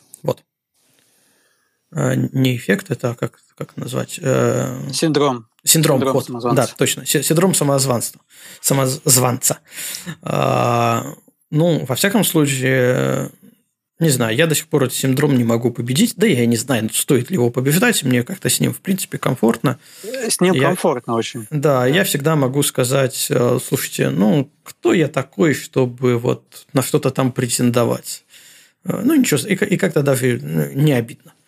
Вот. Поэтому вполне мне комфортно с этим синдромом, ничего менять я пока не хочу. Вот. Это что касается а, Данинга Крюгера.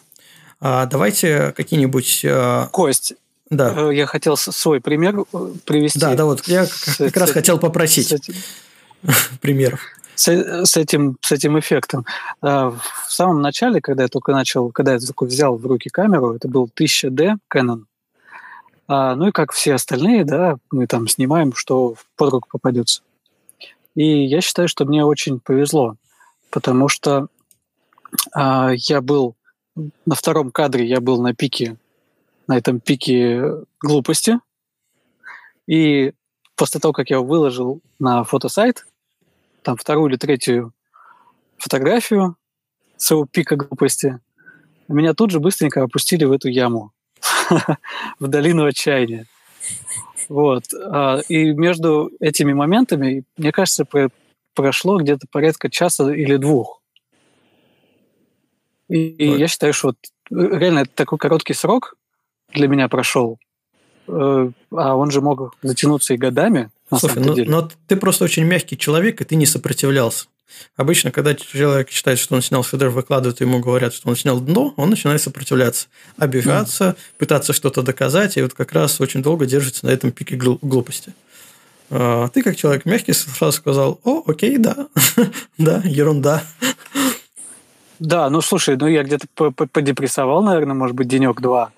А, перечитал еще раз, что мне написали, какую вот эту всю критику. Посмотрел, кто мне это написал. А, то есть проанализировал. Нашел. да? Ну, там далеко ходить не надо. На никнейм кликнул, да, перешел в портфолио. Посмотрел. Нет, в смысле, я в офлайне нашел. Да, этот человек больше не снимает.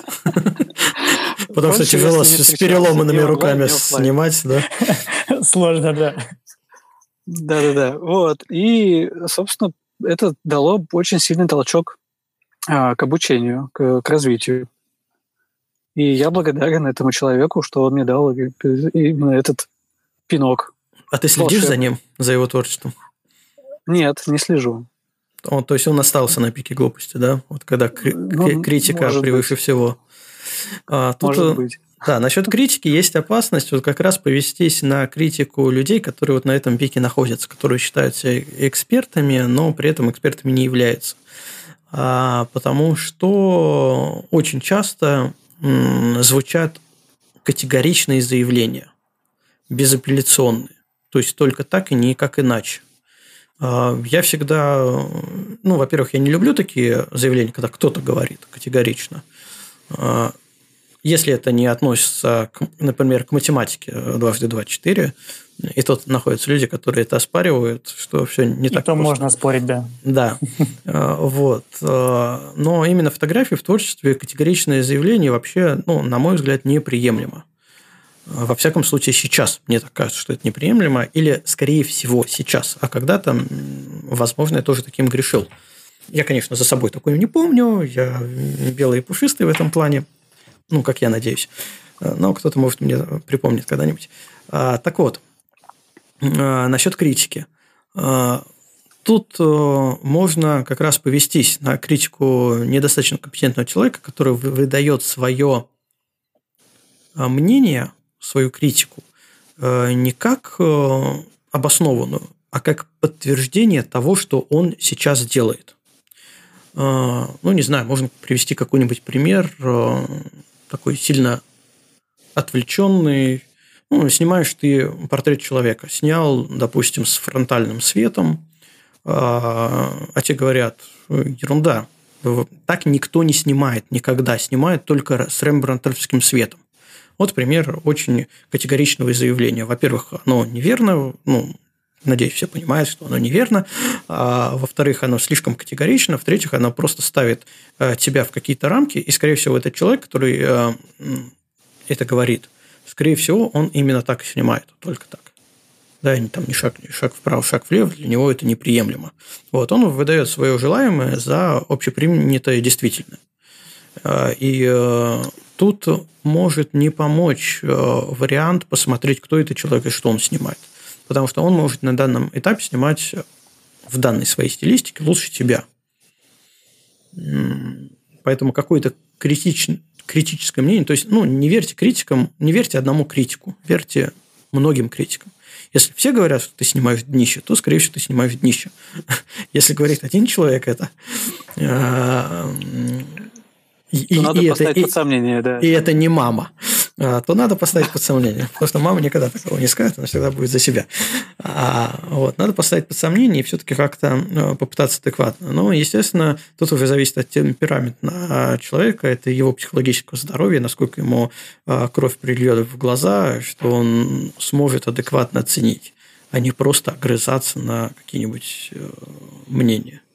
Очень часто, когда ты особенно начинаешь, ты приходишь в какое-то сложившееся сообщество, а, и там просто получаешь по полной программе. Потому что банально ты не в курсе, чем живет это сообщество.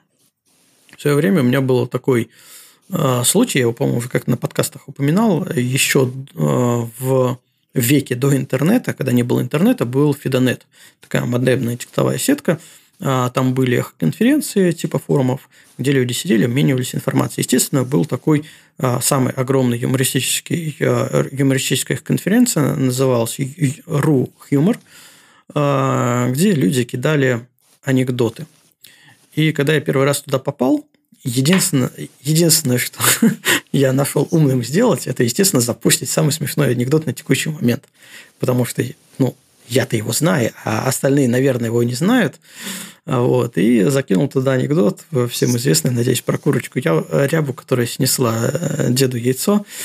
А, и получил через пять минут бан а, в, э, в этом сообществе, в этой конференции, абсолютно не понимаю за что. Пошел читать правила, и там просто первым пунктом написано нельзя постить анекдот про курочку рябу, которая снесла дедушке яйцо. Потому что он настолько... Люди, которые в этом сообществе сидят, каждый второй новичок, который туда залетает, он залетает с этим анекдотом. Потому что это был в какой-то момент времени мега популярный анекдот. Ну вот, и э, у людей, да, у людей это уже не то, что супер баян, это не 100-500 супер баянов э, вместе э, связанные и на одной октаве растянутые. Э, это дикая дичь. А человек, который заходит, не понимает. И, соответственно, получил бан. Я, конечно, потом извинял, извинялся, из бана вы, вылез, и это был такой тоже жизненный урок, когда перед тем, как что-то куда-то писать, я обязательно пытаюсь посмотреть истории, пытаюсь посмотреть там правила, где что нельзя, как, потому что ну, умные люди в правила выносят все баяны, которые там запрещены, и всех раздражает, что нельзя. Вот. А в фотографии все то же самое. То есть очень легко залететь в какое-нибудь сообщество, ну, залететь, я имею в виду в плане прийти в какое-нибудь э, сообщество, где уже, допустим, какая-то тематика обсуждена, уже есть устоявшееся мнение общественное, которое выражено, чем-то подтверждено, и тут ты залетаешь с, со своим абсолютно неправильным мнением, а, и, э, собственно, огребаешь. Поэтому критик, э, причем ты можешь огрести именно потому, что это всем надоело. Не потому, что ты э, сопроводил это плохой фотографией, а потому, что просто вот эта вот тема всем надоела. И ты просто на ровном месте огреб кучу критики, и э, вот как раз эта критика ничего не имеет общего с твоим продуктом, с твоей фотографией. Да? Она имеет общее с ситуацией. А поэтому, в принципе, к любой критике надо относиться, ну, пытаться ее проанализировать. Да? А, часто видно, что когда человек односложно пишет, Типа, ты, ты снял ерунду. Да, ну, такое можно игнорировать. Потому что, э, да, да. Э, с орфографическими еще и запятыми, еще с, пробелами перед запятой. А, и на узбекском, да, вообще mm. очень ничего не понятно. Да. Ты можешь неправильно понять просто эту информацию. И три восклицательных знака. И единичка в конце. А, нет, ну, просто к тому, что критику тоже нужно как-то пытаться проанализировать. А, нет смысла доверять всему везде, что тебе пишут, даже при условии хорошей фотографии все равно есть шанс, что она кому-то зайдет, кому-то не зайдет. И расстраиваются из-за того, что там твоя фотография не набрала какое-то там количество лайков, либо вдруг ты под фотографией, которые тебе очень жутко прям нравятся, ты прям получаешь от нее какое-то дикое удовольствие, вдруг кто-то осмелился написать, что ну такое себе, вот у того-то я видел это лучше, ну, к примеру. Ну, просто надо принять это как данность. В идеале пролистывать такое, такие вещи. Вот. Просто Поэтому... купить себе куклу Вуду и отрываться на ней, если что-то не то. Да, пис... ну, этот, печатать ник человека и... Да-да-да, и вперед. Нет, слушай, ну на самом-то деле нет... Вот чем хороша фотография, чем хороши э, виды человеческой деятельности, основанные на творчестве, что однозначного ответа э, в том, хороша ли в данном случае фотография, либо она плохая, универсального ответа нет. То есть всегда э, это применимо э, к какому-то контексту. Э, в определенном э, контексте эта фотография будет ужасная и дикая дичь, а в другом э, это может быть вполне себе шедевр. Если это, конечно, не там лисичка в HDR, да, когда совсем дикая дичь. Это должно все-таки быть да, в рамках приличия, чтобы люди, чтобы хотя бы глаза не кровоточили. Вот. Поэтому любая критика – это просто мнение другого человека, у которого, у которого свои взгляды на фотографию в целом, возможно, или на жизнь. А может, у него настроения сегодня нет. А может, вот, он поэтому... вообще не фотограф, а именно критик. которые да. просто ходят по этому, и все, что ему не нравится, ну, как говорят, мы же в публичном пространстве, я имею право высказать все, что думаю. Мне это не нравится, это Абсолютно. ерунда. Это дно. Все. Ну, зачем ты пришел, зачем ты посмотрел, зачем ты потратил время это написал? А у некоторых критиков есть просто э, такая чуть ли не физиологическая потребность а, разжигать костры ненависти к себе. Они этим питаются. Просто нужно высказать, чтобы там начался какой-нибудь э, какая-нибудь срачка-драчка, э, люди загорелись, начали, начали тебе что-то доказывать. Ну, классно, ты посмеялся, по другую сторону монитора пошел, под следующую фотографию тоже что-нибудь ерунду какую-нибудь написал. Пошел глаза вот. сполоснул, и что-нибудь другое ты посмотрел. Да. Смотри, у нас в чате тут пишут, э, есть еще такой эффект, что в старых архивах бывают классные кадры, но ты их почему-то тогда не заметил, а вы выбрал из серии что-то безликое и непонятное пишут, да, бывает, но редко. И либо, как говорят в таких случаях, надо тренировать насмотренность. А, да, ситуация на самом деле двоякая в том плане, что действительно а, ты в какой-то момент времени просто можешь не заметить классные кадры. А, либо ты можешь их заметить, но они для тебя слишком сложны в постпродакшене, к примеру, и ты откладываешь на потом, потом, а потом про них забываешь. А, но еще раз, вот э, то, что я перелопачивал 18 лет э, своей фотографической деятельности, последние 18 лет своей фотографической деятельности, очень ярко видно, когда фотографии получились случайно. И, ну, возможно, из-за этой случайности ты не знаешь, что с этим делать. Ты снимал другое, получил кадр, который не ожидал. А, вообще вот эта ситуация, когда человек очень целенаправленно, он вот так узко сфокусировался на, как, на какой-то задаче, мне надо снима, снять вот это. И он прям долбит, долбит, долбит, пока не снимет этот кадр. При этом у него могут получиться соседние кадры а, более интересные, более нестандартные. Но из-за узкой фокусировки ты просто их пропускаешь. Ты на них не обращаешь внимания, потому что вот у тебя другая задача стояла. И когда ты просматриваешь архивы, ты как раз вот эти кадры можешь а, найти. Но еще раз повторюсь, очень ярко видно, что они получились случайно а не обратил... Поэтому нужно снимать панорамы, а потом просто посматривать и 360 градусов, причем панорамы. Особенно, особенно когда портрет снимаешь. Заполнорамил. О, смотри, как нога с тенью тут отдельно стоящая. Знаешь, когда уже увлекся таким концептуальным. Вот выбрал фотографию из панорамы, из нижнего ряда а, правую крайнюю, да, там нога, и от нее по диагонали красиво тень легла. И ты такой, ва, смотри, геометрия, треугольник, светотеневой рисунок, концепция сразу, вот, все, все пошло. Ты что, сразу берешь одну фотографию, режешь ее на кусочки и делаешь выставку? А, анатомия одного человека, я не знаю, еще что-нибудь. И вперед, вот тебе концепт готов. Вот, вот тебе выход из кризиса. Да, сидел в яме, разрезал фотографию и снова идею вышел. Вообще поиск идей, конечно, это такая а, отдельная головная боль, когда ты находишься в кризисе, а, как раз есть ощущение, вот это, что все, все сняли до нас, да, все нарисовали, а то, что не сняли, то нарисовали, А на самом деле она все равно ну, неправильная формулировка этой проблемы. А, э, фотограф, автор, художник э, все равно накладывает себя на свои произведения. Даже в тех же фототурах, если к ним вернуться, абсолютно точно видно, как люди по-разному снимают. И получают разные результаты из одного места. Как они видят все это по-особенному. Хотя, казалось бы, ну тут вообще все складывается. И закат один, и точка одна, и все стоят плюс-минус там рядом. Но почему-то все фотографии все равно разные получаются. А фотографии все-таки все равно как из одного места, да? Да, ну разные. Из одного места, но разные. Вот. Слушай, мне э, вспомнилась да. еще одна штука по, про Даннинга Крюгера. А, именно в плане критики фотографии э, специалистами, которые уже давно занимаются фотографией. И это можно вспомнить. Я думаю, Даннинг Крюгер – это просто м, уже такое оформление концепции того, что вот, ну, то, что так случается с человеком. Потому что если я ж не ошибаюсь, Сократ, которому приписывают эти слова, говорил, да, я, я знаю, что я ничего не знаю. То есть человек чем больше понимает вещей в мире, он тем больше осознает то, что все, все еще намного может быть сложнее.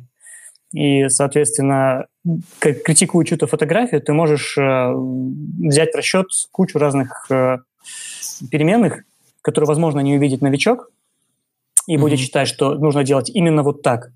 А профессионал уже подумает, что ну, можно сделать вот так, а можно и вот так. И еще 200 вариантов. Поэтому и каждый из этих вариантов может быть э, в какой-то мере и в какой-то ситуации правильно. Слушай, а ты знаешь такой, такой термин а, «проклятие знания»? Но это обратный эффект Даннинга Крюгера, мне кажется. Это то же самое. Когда ты уже специалист, и ты сомневаешься в своих знаниях, хотя ты на самом деле крутой специалист и можешь вполне себе положиться на то, что ты знаешь и использовать не, знания. Нет, нет, это, это, это, вообще, это вообще про другое. Да, это тоже это когнитивное искажение мышления человека. А, его а, вывел психолог а, а, сейчас вспомню фамилию, Хогарт, вот, психолог Хогарт, такой, не помню, откуда он, вывел Из проклятие, да, я поэтому вспомнил, что созвучно, помнил, что что-то там где-то близко. Называется оно «Проклятие знания». Это когда ты уже имеешь достаточно знаний, но не можешь их объяснить. Это тот самый случай, когда человек, очень опытный человек не может объяснить очень простые вещи, потому что они для него кажутся естественными. Вот если вот литературно расшифровать это понятие, вот, это относится, кстати, к критикующим. Если человек не профессиональный критик, ну, хороший профессиональный, не просто вот, э, не те, которые на пике глупости, не профессиональный критик, то, скорее всего, ему будет очень сложно сформулировать свои претензии а, в понятной форме для человека, который не обладает знаниями, которыми обладает критикующий. А, вот. Это действительно есть такой термин проклятие знания, можно там его нагуглить. И это, Знаешь, проблема. что похоже на э, пятое чувство? Когда ты делаешь что-то по наитию, и все говорят, вау, он там ясновидящий. Это вот тоже такой пример э, яркий, тоже в какой-то книге, я не помню, Тверский и, как же его звали, тоже два таких больших товарища, они занимались когнитивистикой и проводили много, кучу разных экспериментов. И вот один из э, таких эффектов, когда, а, вот, например, пожарник, пожарный, да, пожарный, uh-huh. пожарник, что я говорю, а, э, вдруг говорит всем, срочно выбегаем, и там здание пол рушится. И он не понимает, зачем он это сделал, просто взял и выбежал. Он говорит, ну, почувствовал, вот мне показалось, что что-то сейчас будет. Вот пришло такое э, осознание какой-то беды. Но если все это анализировать, то этот пожарный, который уже был на куче пожаров, он уже понимает это э, просто самого процесса. О, да, это, это физика процесса, он понимает, у него вдруг э, он почувствовал какой-то жар, может быть, какое-то колыхание где-то со стороны, у него там э, начали греться там мочки ушей и так далее. То есть такие незаметные вещи, которые ты уже не осознаешь, ты просто понимаешь, что, что сейчас после вот этого будет что-то. И также здесь. Оно вроде бы как... Нет, нет, это, это, это, это, нет, это немного, это, это действительно к пятому чувству относится, когда твой опыт иногда бежит вперед э, осознанного мышления когда ты предвосхищаешь да, какие-то да. события. Вот. А, а проклятие знания – это именно невозможность донести свою точку зрения именно в простых вещах, которые для тебя кажутся естественными, а для человека-новичка э, в этой сфере они абсолютно непонятны. Если говорить о фотопримерах, самый яркий – это когда человек присылает фотографию и говорит, а что она темная? И такой, слушай, ну, надо экспопару правильно настраивать. И вот для новичка вот это просто взрыв мозга. Что? Что такое экспопара? Что это такое? Почему не сказать э, понятно? Э, он не, этого не понимает. Для человека с опытом, естественно, ну, все понятно. И почему она темная, и что надо с этим сделать. Но он не может донести эту мысль для человека. Вот это, это как раз проклятие знания. У, у критикующих с опытом именно не тех, которые на пике, на пике глупости, а именно тех, которые с опытом. Очень часто бывает проблема именно с донесением своего мнения, почему это так, а, до человека. А, это, опять же, почему к критике нужно относиться аккуратно, потому что не всегда ты ее можешь понять, а человек, который критикует, не всегда ее может объяснить. Угу, угу. Ты имеешь в виду одно, а понимать подразумевается под этим одно, а понимает человек совсем другое. Да, то, то есть ты, да, для тебя да, какая-то абсолютно вещь понятная, ну, я не знаю, в этом случае надо было снимать в стейкинг, к примеру. А для кого-то это новые слова. Он не знает, что это. Он спрашивает, а что это, как? Ну, это, ну, стейкинг. Ну, стейкинг там по фокусу надо было сделать. Ну, как тебе еще объяснить, что тут непонятно? Он такой, что стейкинг еще и по фокусу. Что это? Мозг кипит, взрывается. В любом случае человек пойдет гуглить да, а в худшем случае э, он просто забьет, скажет, это какой-то неадекватный пишет. Да, какой-то неадекватный мне пишет, вообще просто. Хотя человек действительно ему хотел помочь. Вот. Поэтому, да, есть такое проклятие знания. Кстати, оно, э, э, оно реально доказано. И Пример, его можно только, применить. Только, только его не объяснили. Не могут объяснить. Да, его доказали, но не могут объяснить. А, быто... есть э, куча бытовых примеров, когда, э, собственно, работает вот это проклятие знания. Э, самый яркий, самый понятный, на мой взгляд, ну, опять понятно, сейчас все скажут, да, ничего не понятно, ты объяснил, это игра в например, ну да, в Веневалиас, а как-то крокодил, в крокодила, когда ты пантомимой что-то объясняешь. Человек, который объясняет пантомим, пантомиму, для него абсолютно понятно. Он считает, что вот все это, это уже понятно, что я показываю. А, ну, вот сейчас там полсекунды все сразу угадают. И когда народ начинает не угадывать, видишь, замешательстве, что это, для человека, который показывает пантомиму, это тоже такой своеобразный взрыв мозга, но как это можно не угадать? Это же настолько все ясно и понятно. Вот это проклятие знания. То есть, один человек, который знает, что он делает, и другие люди, которые не знают и не представляют, что он делает и показывает. Вот. Э, поэтому, ну, так, так интересный факт. Отвлеклись от фотографии. Интересный факт тоже привел. Столько всего сложного. Да. Ладно, давайте возвращаться. Так что нам к... делать-то, да, да. с нашим проклятием? Ну, смотри, мы уже попытались чуть затронуть э, различные варианты выхода из кризисных ситуаций. А, это, например, челленджи. Да, челлендж – это вызов, вызов, который ты делаешь сам себе, добиться какого-то результата или продержаться каким-то результатом.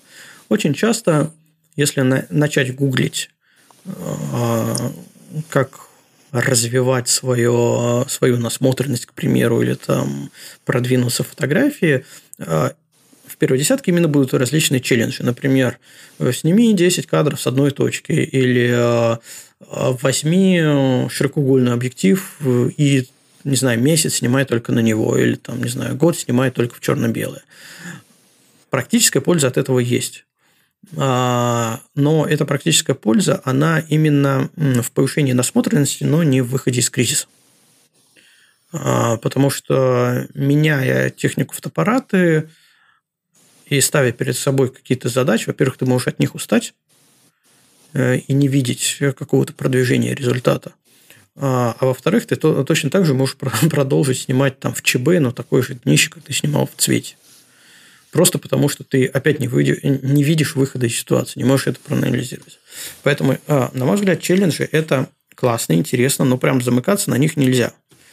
Я вот сейчас, пока мы говорили, просто взял, загуглил, нашел статейку «10 способов победить творческий кризис фотографии». Давайте Хотите, пройдемся по этим 10 пунктам? а, статьи, давай, давай, что, что нам просто в среднестатистической статье предлагают 10 способов победить творческий кризис. Первый способ, на мой Давайте взгляд... Давайте поймем, этот человек э, специалист или дилетант?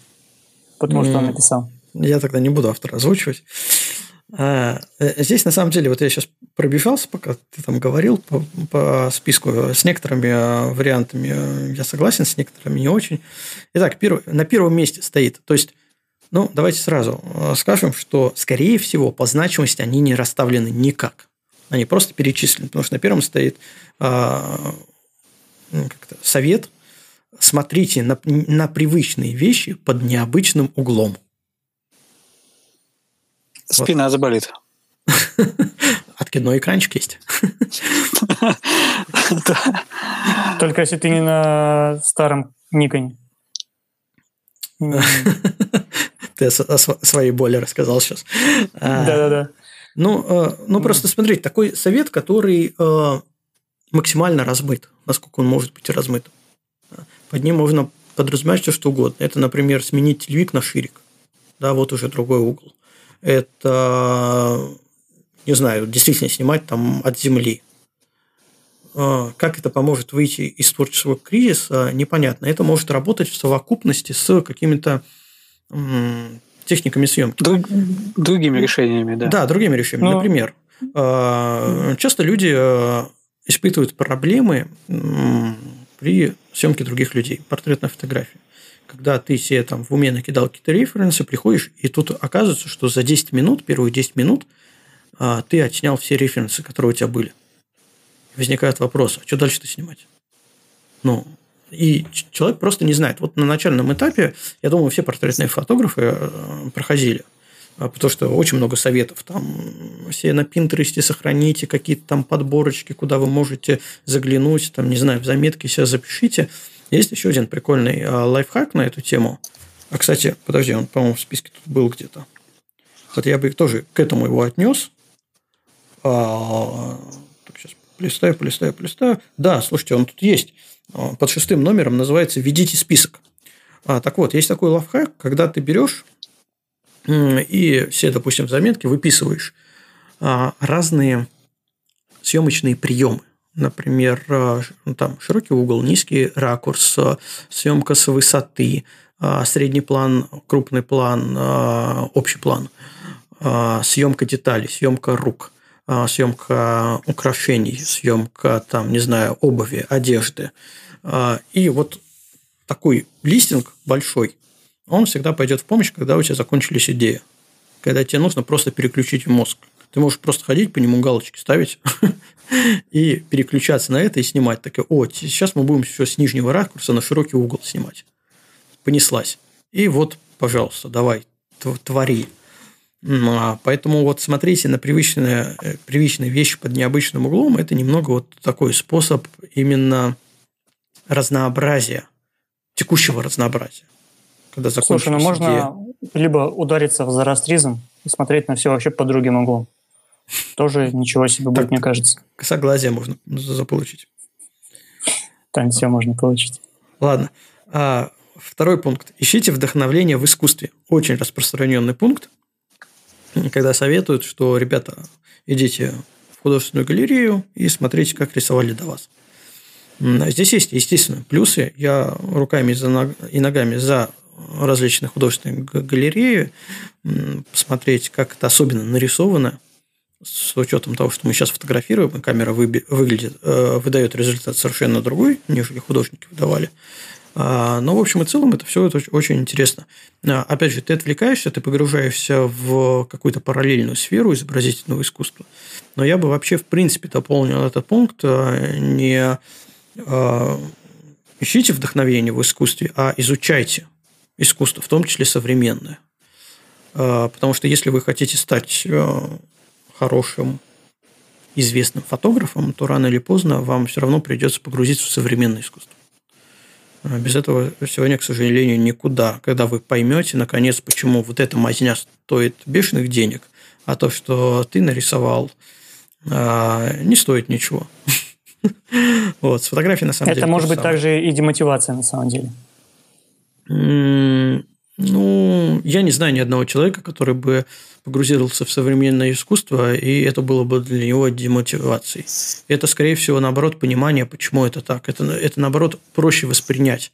Ты перестаешь с агрессией понимать, что вот тут взяли вот какую-то ерунду, просто купили там за миллион долларов. Ну, как вот банан приклеили скотчем, и все восхищаются. Что за дичь? Вот когда ты погрузишься в современное искусство, ты поймешь, что это не дичь, а это элемент современного искусства. И как-то да, даже проще жить становится. Костя, ты поймешь, деле. что это дичь, но это и элемент современного искусства. Да, дикое современное искусство. Третий пункт тоже максимально классический, который возможен, это смотреть фильмы. А, если говорить о себе, то на меня он не совсем работает, точнее работает, но не так. Я очень редко смотрю фильмы, чаще я их смотрю ретроспективно по каким-либо рекомендациям, а, а все более-менее массовое, кассовое у меня проходит фоном. А, но при этом я очень люблю смотреть а, кадры из фильмов, а, нарезки сцен, как это было снято, аналитику, как работали с камерой, фокусом, светом и цветом в каком-то фильме. То есть вот такие вот подборки, которые там за выжимки за, не знаю, там 20-30 минут, мне рассказывают о приемах, которые применили э, операторы и режиссеры в каком-то фильме. Вот для меня это более интересно. Ну, во-первых, это полчаса, а не два с половиной просмотра какого-то фильма. Э, вот. А во-вторых, это тоже э, такая параллельная, параллельное просвещение в этом плане. Вот. Но при этом я знаю реально людей, которые действительно обожают кино, берут его как э, эталон референса, даже ставят стоп-кадры, рассматривают сцену, делают скриншоты, сохраняют себе, пересматривают. А, но лично я не могу найти в себе ни сил, ни времени этим заниматься. Не знаю почему, может, я ленивый для этого. Но, может, когда я как раз дойду до того тупика, когда, типа, а что же еще делать? Может, тогда я это начну анализировать фильмы. Не знаю, пока, пока не могу себя заставить именно вот а, так полноценно, грамотно, по-научному анализировать кино.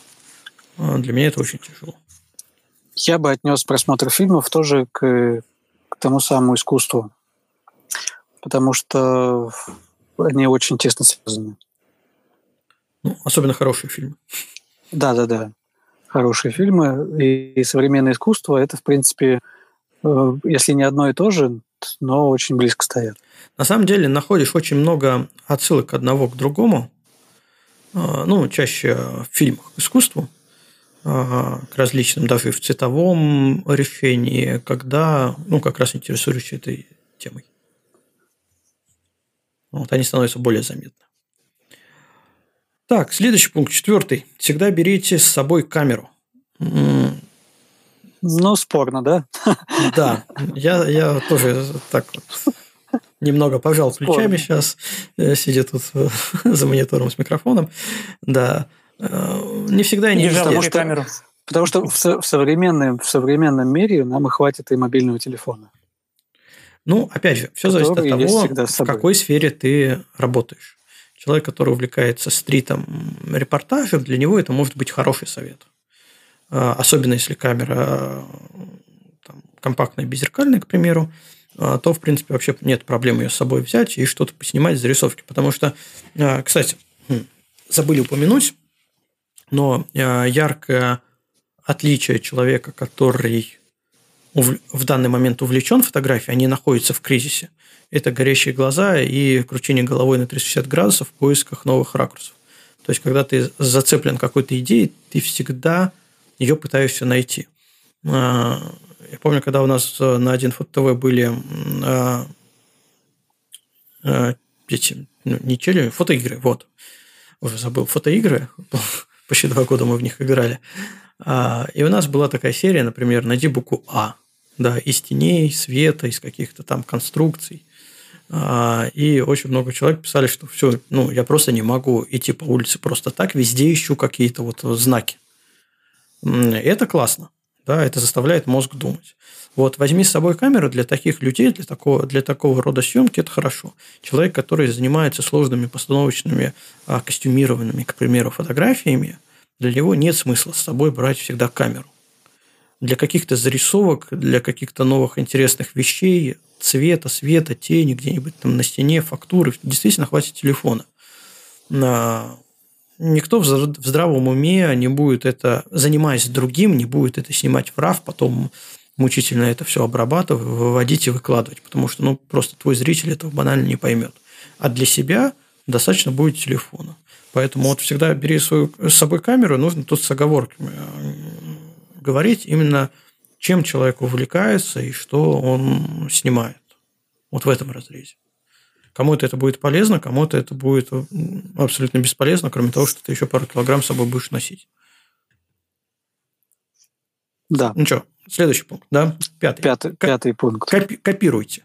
Ну, либо если перефразировать... Э, подражайте, это, наверное. Э, да, подражайте или э, этот, воруй как художник, да. Книга есть. А, абсолютно, кстати, правильный совет, на мой взгляд, особенно когда ты в тупике. А, в копировании нет ничего сложного, потому что копирование, в принципе, это путь развития. Ты не можешь с нуля придумать какой-то стиль, к примеру, а, не попробовав... Ну, ну как, точнее как. А, смотрите, мы, мы, например, в тупике. Я в тупике. Не знаю что. Но я увидел классную фотографию, думаю, надо ее повторить.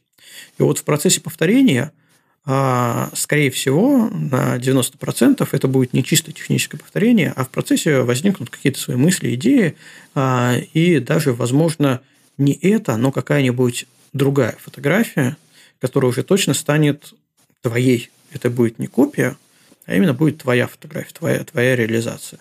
Вот. А при этом ты, глядя на референсы, всегда можешь технически, эмоционально, визуально себя подтянуть к этому референсу.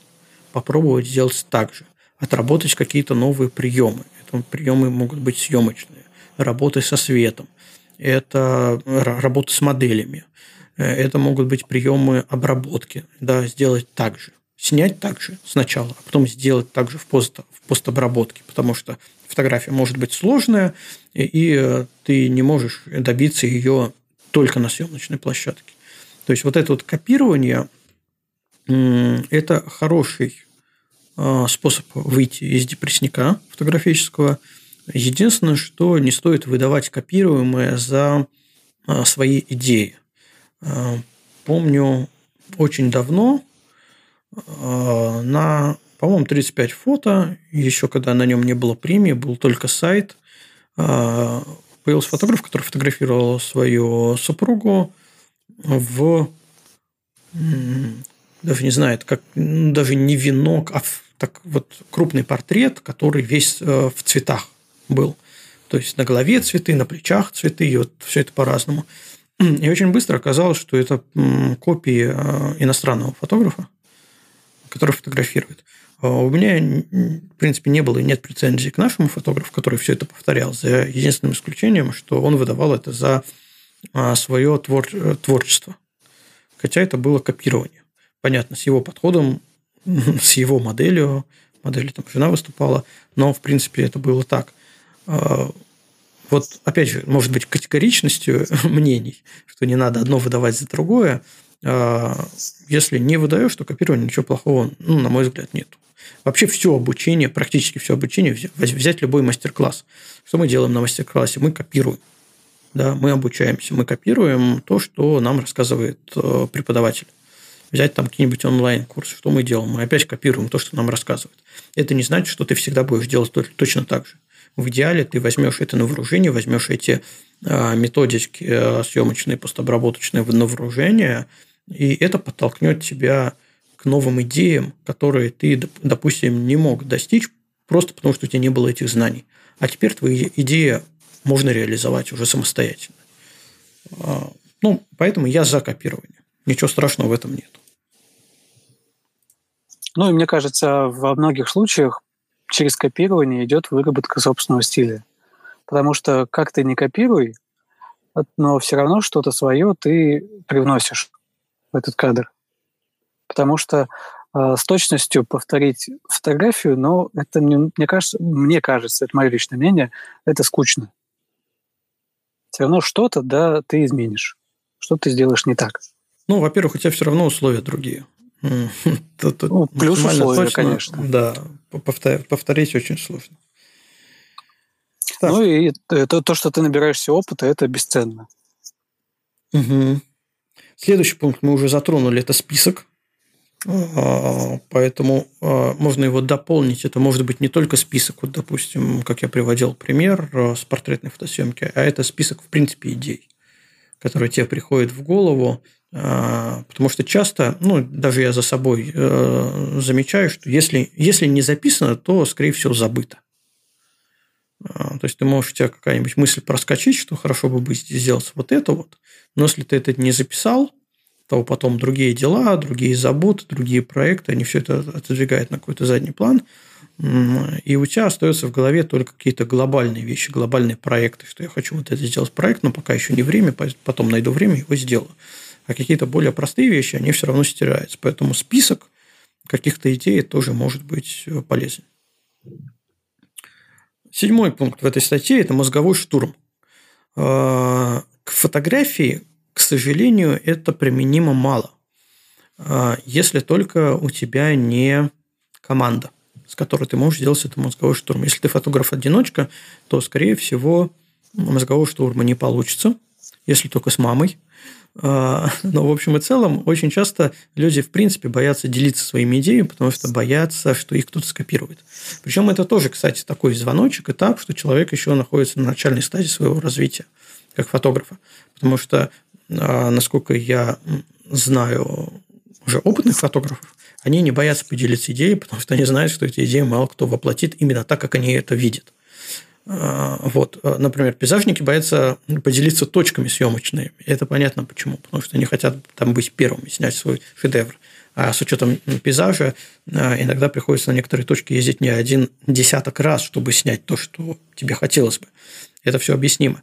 Но с точки зрения именно идей, а, то люди, которые на начальном этапе, они часто боятся их а, транслировать, говорить, потому что просто боятся, что их уведут эти идеи и сделают. И ты уже будешь как бы не первым, а вторым. И доказать, что это твоя идея, будет нереально. Но на самом деле идея такая штука аморфная, но у тебя она в голове как-то по-своему выглядит, описываешь ты ее все равно по-своему. Все зависит от твоего литературного дара, насколько ты сможешь ее красиво описать. А, а человек, который это читает, он э, видит это еще по-своему. То есть, вот такой испорченный телефон, и все равно он может это реализовать, но как-то по-другому. Вот, поэтому я лично не боюсь рассказывать, что я планирую снимать и как я хочу это сделать. Вот. А мозговой штурм, кстати, еще полезен, э, например, э, наш чат фотографии. Э, чем не пример мозгового штурма, хоть и не явно выраженного потому что куча всяких примеров идей, э, идей там постоянно блуждает. А, и просто общаясь в чате с единомышленниками, это может тебя натолкнуть на какие-то новые а, проекты, идеи уже твои. Как сделать, как реализовать. Уже не говоря о том, что можно посмотреть то съемочные точки, которые никто не говорит.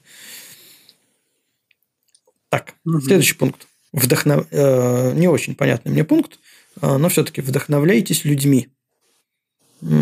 Так, что тут предлагают. Ну, я... Мой... Это что-то про насмотренность?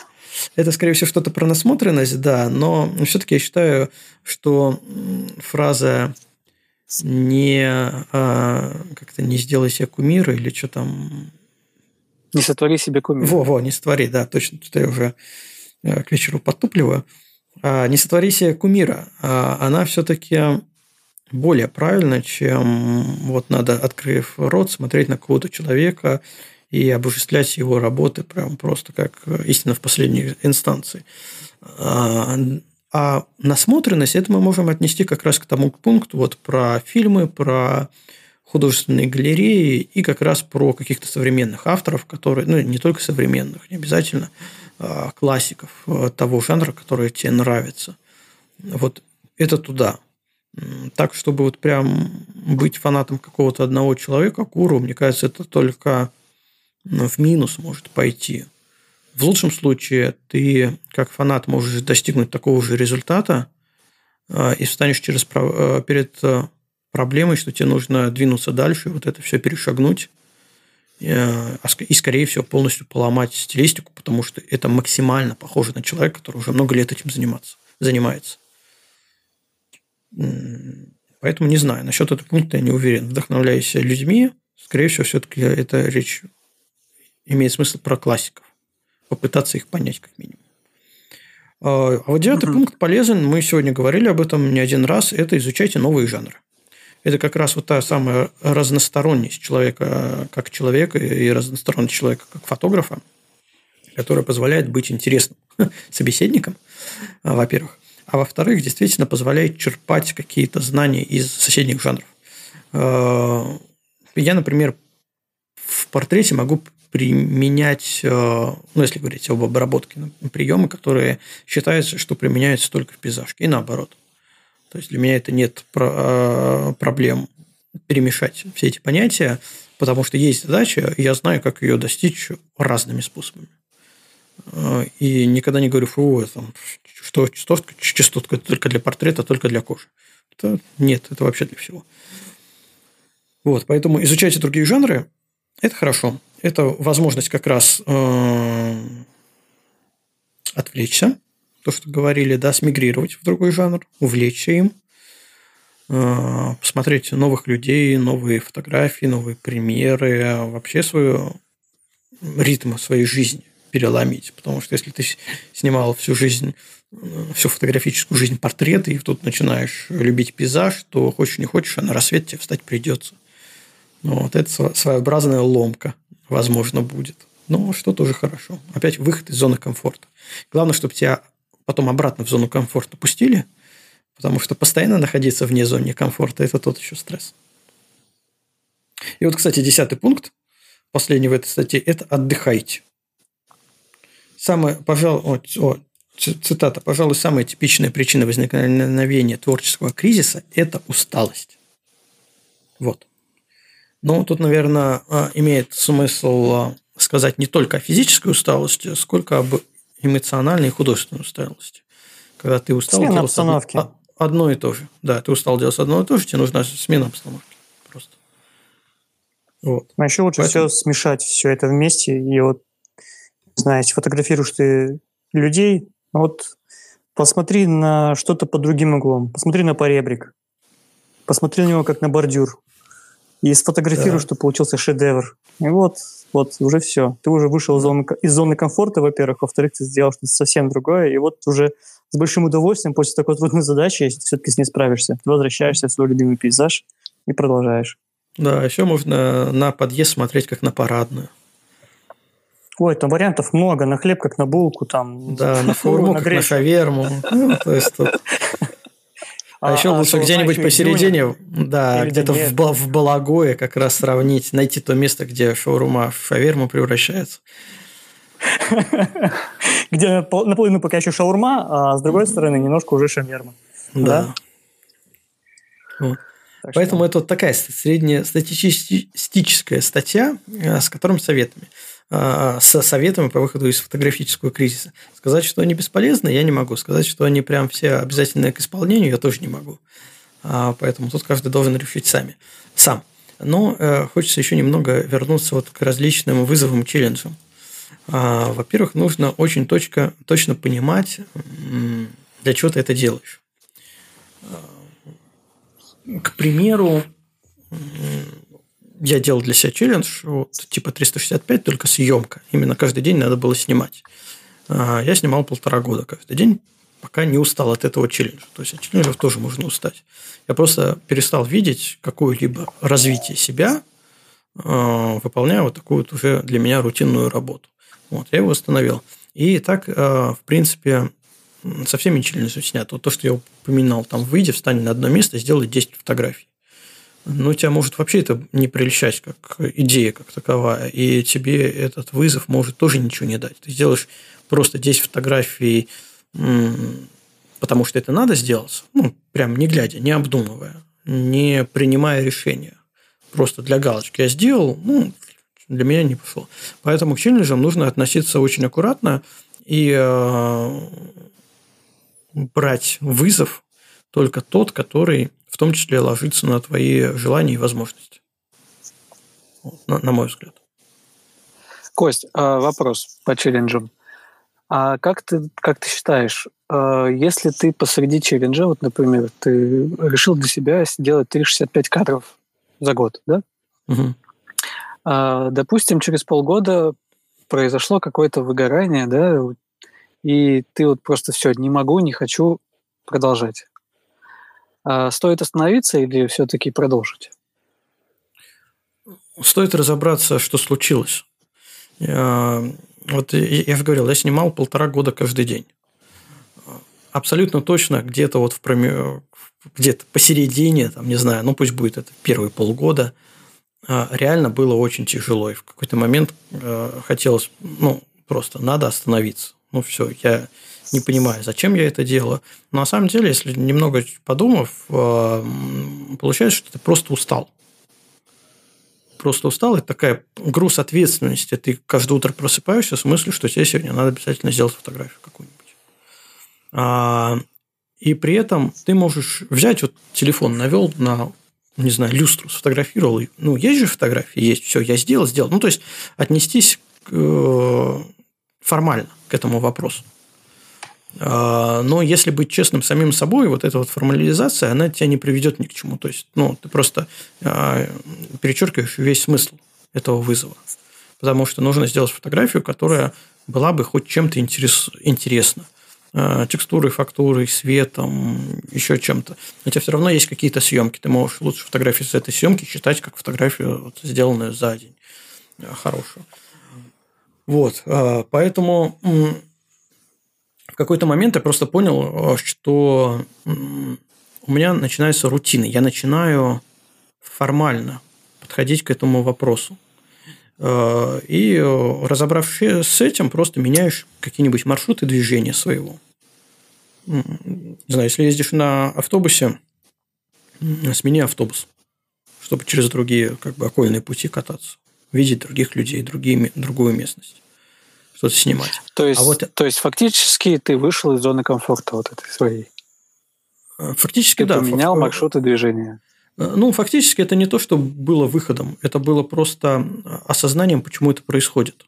Потому что я не сказал бы, что мне стало как-то дискомфортно, и из-за этого я начал заново снимать. Я просто сделал выводы, принял какие-то действия, решения, начал снимать. А вот через полтора года э, я уже для себя сделал вывод, что этот челлендж больше мне ничего не дает. А, ну, я могу поменять опять эм, какие-то пути свои исследования. Я могу поменять камеру, могу переметнуться в другой жанр, но, э, в принципе, больше ничего, ничего такого, что я снял за полтора года, э, ничего интересного я не сниму. И зачем мне тратить на это время? Э, потому что все равно психологическая ответственность, она все равно висит над тобой. Это все равно так постоянно гнетет. Э, надо, надо, надо. Сегодня не пропустить день, надо обязательно снять. Ну, Причем вот э, в чате у нас есть Вилен. Он снимал 365 дней в году. Продолжает снимать. При этом у него есть подспорье, это чат. Пока завод не починили, где есть специальный бот, который это все учитывает. А, то есть, здесь какая-то социальная ответственность. Я снимал и просто складывал в папочку. То есть, я в любой момент мог взять, там, снять две фотографии, а на следующий день отдохнуть. Ну, так, такой лайфхак. Но это не спортивно. Ну, схитрить. Да. да. И вот когда над тобой нету какого-то внешнего присмотра в виде аудитории, к примеру, это становится еще сложнее потому что ты начинаешь копаться в себе, да что ж такое, зачем я вообще это вписался, да ладно, я прекращу, все равно никто не знает, что я этим занимаюсь. Поэтому я всегда очень уважаю людей, которые вот продержались в съемке 360, именно в съемке 365 целый год, и подходили неформально к этому вопросу. Это прям... Ну, на самом деле, эту тему хотелось затронуть, вот когда мы будем делать э, подкаст про проект 365, по выкладыванию, потому что она довольно обширная, интересная именно с, точ- с психологической точки зрения. Но в общем и целом все равно, когда ты закончишь эти челленджи, нужно просто вовремя от них отказаться. Кстати, э, есть такой э, еще один момент, когда ты э, заканчиваешь челлендж, знаешь, как гора с плеч. Как бы он тебе не нравился, но просто это тоже может являться толчком для творчества будущего. Ну, вот это ощущение горы с плеч, это же ведь можно расценивать как моральное удовлетворение да, да, да, вполне, что даже больше, чем планировал, к примеру. Или э, вот если там день в день закончил, вот я сделал все, я продержался, да, это моральное удовлетворение абсолютно точно. Как раз вот на волне этого морального удовлетворения ты можешь э, ломануться, творить новое. Но самое главное, чем полезно, полезно все это, забегая вперед на следующие подкасты, это как раз э, развитие своего видения не то, что насмотренность какая-то на чужих фотографиях, а, а именно своего видения развития. Когда ты отснял все углы у себя в квартире, а, а тебе все еще нужно снимать каждый день, ты понимаешь, что ну, углами это все не заканчивается. Надо придумать что-то новое. И вот как ты ходишь целыми днями, постоянно на все вокруг смотришь новым взглядом, пытаешься приметить что-то интересное, на что-то среагировать, на какую-то ситуацию. Вот это хорошо, но на протяжении года, сразу говорю, это очень тяжело. Причем я знаю людей, которые три года снимали. И вот прям просто, я не знаю, как они продержались. Они еще живы? Да, и продолжают снимать вполне успешно. Это вообще законно? Это круто. Да. Кстати, да, замечательно. последняя фотография, которую я сделал, вот я выложил фотография люстры. Я давно уже не фотографировал пейзажи, а, вот, наверное, за полгода или даже, может, больше. Это единственная фотография, которую я сделал. Фотография люстры на телефон. Это мне помогло. Сейчас она у меня на, на обоях на телефоне стоит. Ну, кстати, люст, люстра симпатичная, да. Я вот сейчас тоже возьму и выложу в чат фотографию люстры. Я сделал где-то около полугода назад, но почему-то я ее сделал. Давай, челлендж, люстра челлендж. Люстра челлендж, замутим. 365 люстр. Так, я, я, пока, я пока ты после фотографии люстры, я из чата, Владимир пишет, еще, наверное, стоит упомянуть э, еще один эффект, что развитие идет нелинейно. Чтобы достичь его, э, чтобы достичь чего-то начального, нужно совсем немного времени. Чтобы сделать следующий шаг, нужно э, еще в 4 раза больше усилий, а для следующего шага в 50 раз больше и кто этого не знает, будет думать, что топчется на месте и не растет. Возможно, это тоже станет э, причиной кризиса, ну, либо когда скорость твоего развития перестанет тебя удовлетворять. А, абсолютно согласен, как раз, Владимир, если посмотреть на э, эффект э, кривой эффекта Даннинга-Крюгера, как раз видно, что вот этот склон просветления, когда ты из ямы отчаянно вылезаешь, он очень такой пологий. Э, ну, естественно, у всех его пологость, у всех разная. Действительно, ты очень долго возвращаешься к тому ощущению компетентности, которую ты считал э, своим уже еще на, начальном, э, на начальной стадии развития себя как фотографа. Вот, поэтому, да, тут тоже это надо учитывать. Действительно, кажется, ты стоишь на месте. Как раз вот в это время зарождается синдром самозванства, когда ты топчешься, что-то делаешь, все, все одинаковое, тебе это все вроде уже лучше, хорошо, но все еще мало. И вот начинается, да кто я такой, чтобы кому-то что-то советовать, или там, не знаю, а, приглашает тебя написать какую-нибудь статейку, а ты такой, да кто я такой, чтобы писать эту статью. Хотя в глазах э, зрителей как раз ты являешься вполне хорошим и удачным автором. Кстати, еще один интересный такой прием а, для того, чтобы ну, тебе пришло вдохновение. Дать себе какую-то задачу. Это реально работает. Это, такой, это, это не психологические байки, а такой прием, который реально заставляет наш мозг двигаться дальше и что-то делать. Это дать себе задачу какую-то, что-то что найти, например, не знаю, что-то найти что-то новое в чем-то найти что-то новое а, в рассветах, найти что-то новое а, в, не знаю, в сочетании Луны и пейзажа. И об этом забыть на время. поставить себе напоминание через месяц. Если через месяц не пришло это, подумать об этом снова. И, в принципе, если, если, если ты на самом деле этим живешь, если ты очень этого хочешь, то мозги будут все равно продолжать работать над этой задачей без участия сознания, ну, как такового, да, вот нашего внимания, э, нацеленного на эту задачу. И, в принципе, решение может прийти. Потихоньку, Мгм. постепенно, без мучений. Это не Ну, всегда в при- работает, В конечно. принципе, это, это очень есть. похоже, похоже на списки проектов. Э, Списки идей. Даже не проектов, а идей. Вот то, что я говорил, что какие-то идеи могут забываться. Они забываются как раз именно потому, что они, ты их считаешь недостаточно глобальными, чтобы запомнить. Но, Но при- единственное, ты здесь фокусируешься на одной идее. Ты именно выбираешь одну идею, вот на ней фокусируешься, заставишь себе задачу именно решить вот эту идею, каким-то образом обыграть, э, что-то с ней сделать, и вот к тебе приходит что-то. Э, Впоследствии может прийти, что ты можешь потом воплотить уже как свою э, собственную идею. Ну, как вариант, да. Так, Где у нас люстра? где у нас Антон. люстру? Ну, я в, в поисках В люстры. поисках. Давайте тогда студию- еще, мы уже там два часа разговариваем, давайте еще затронем один э, аспект, это целевая аудитория фотографа. Э, вообще имеет смысл задаться в какой-то момент э, вопросом, для кого я снимаю. Я э, абсолютно точно не верю, что люди снимают исключительно ради искусства и готовы не показывать это э, зрителю.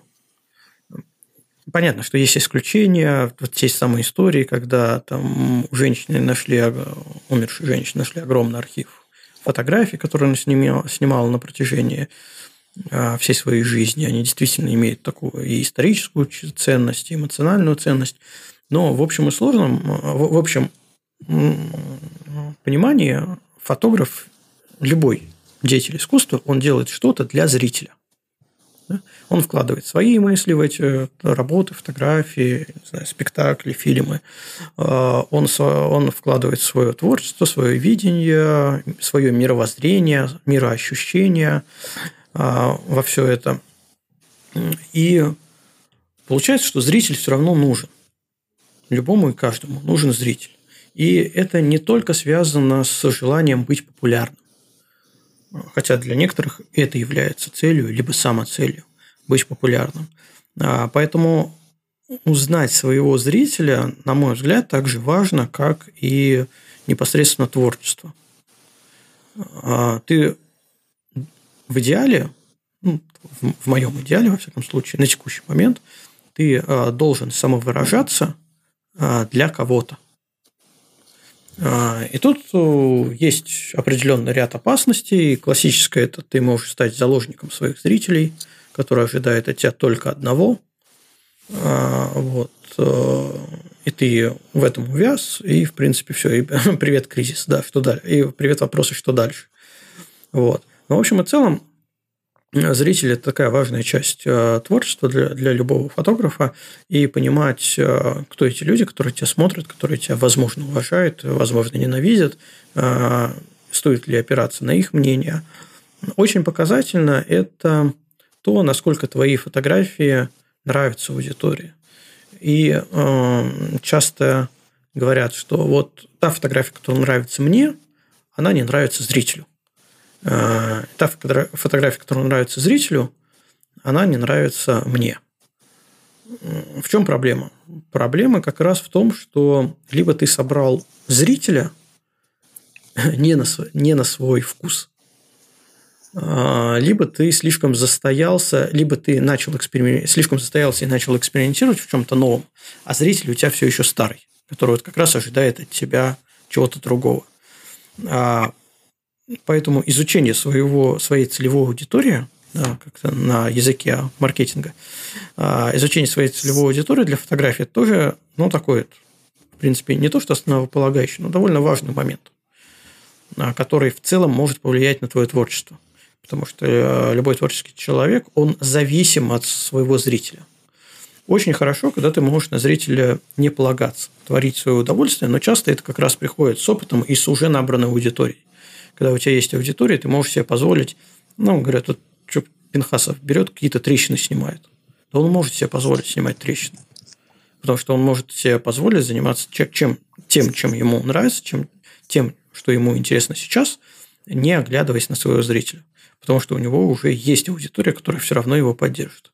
А для начинающих... Мне, которая как раз-таки нравится это. Как раз аудитория, которая нравится трещины, наверное.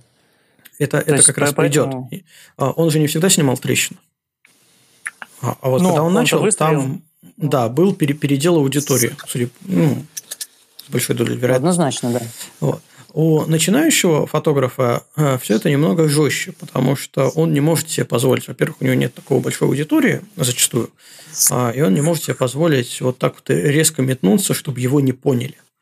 А, поэтому хочешь или не хочешь, но на начальном этапе тебе все равно придется ориентироваться на того зрителя, который потихоньку начинает к тебе приходить.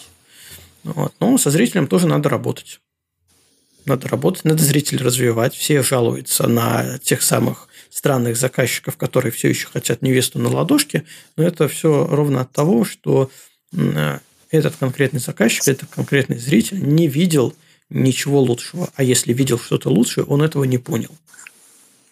И развивать mm-hmm. вкус зрителя тоже очень важно. А вот как его развивать, это проблема. Это большая проблема. Развивай самому, Кость. Развивайся сам, а, развивай самокритику, ну, та же самая насмотренность, понимание того, что ты делаешь, насколько это хорошо или плохо.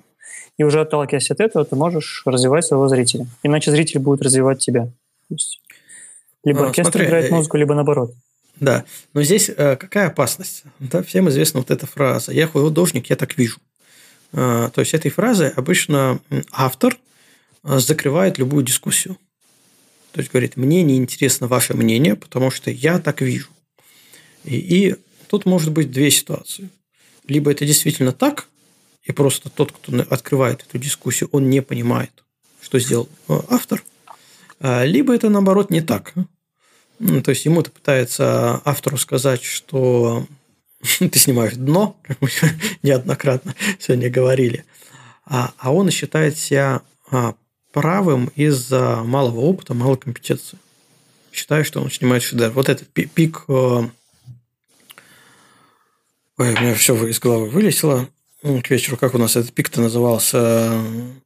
Пик глупости. Пик глупости, вот. Да, тот самый пик глупости, когда ты... Я слезай, я так вижу. А, да, отвяжитесь от меня. Если вы меня не поняли, значит, вы сами дураки. А, а Но это уже на, на, саморазвития. Да, а на самом деле как раз э, шансов-то 50 на 50. Либо зритель дурак, либо ты дурак.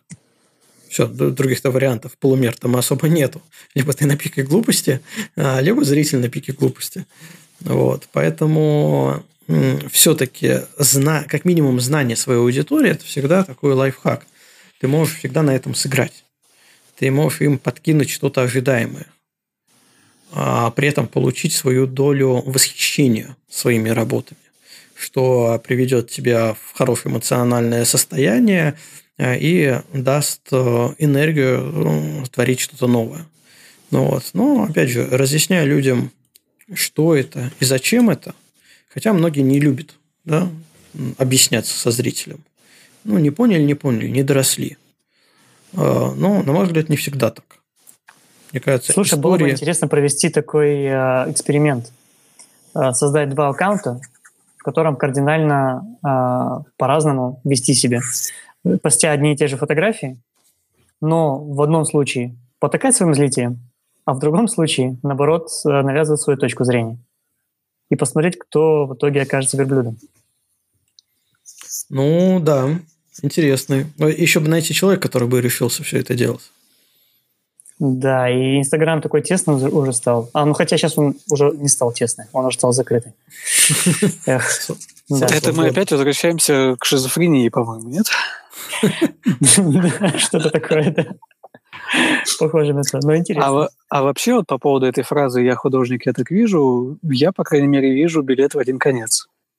Одно дело, когда ты создаешь какое-либо произведение и пускаешь его в массы, а другое дело э, ты можешь так сказать, если ты, например, э, покрасил стены в красный цвет у себя в спальне, да, и ну, какой-то случайный человек, зайдя туда, увидел так и задал тебе этот вопрос, на который получил ответ «я художник, я так вижу», да, это вполне, вполне реально. Так ответить и так отстань, да, не твое дело. Что хочу в своей, в своей комнате, то, то творю. А вот ответ зрителю, ну, такое себе. Я бы себе такое не позволил.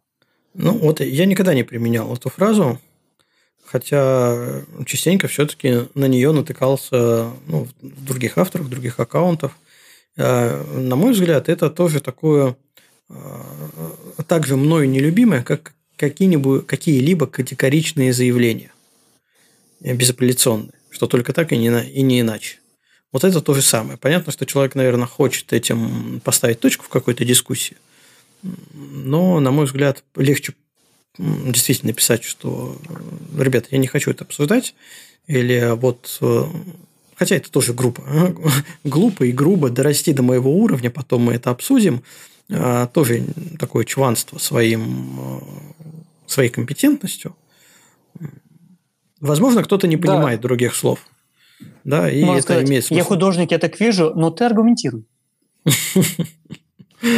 Да, тут э, в ответ может прилететь. Ты-то сам аргументируй сначала, ну, а потом я расскажу. Ну, мне кажется, это просто показывает отсутствие аргументов каких-либо, либо контраргументов. А, либо это как раз э, тот самый синдром, когда ты не можешь донести свою мысль.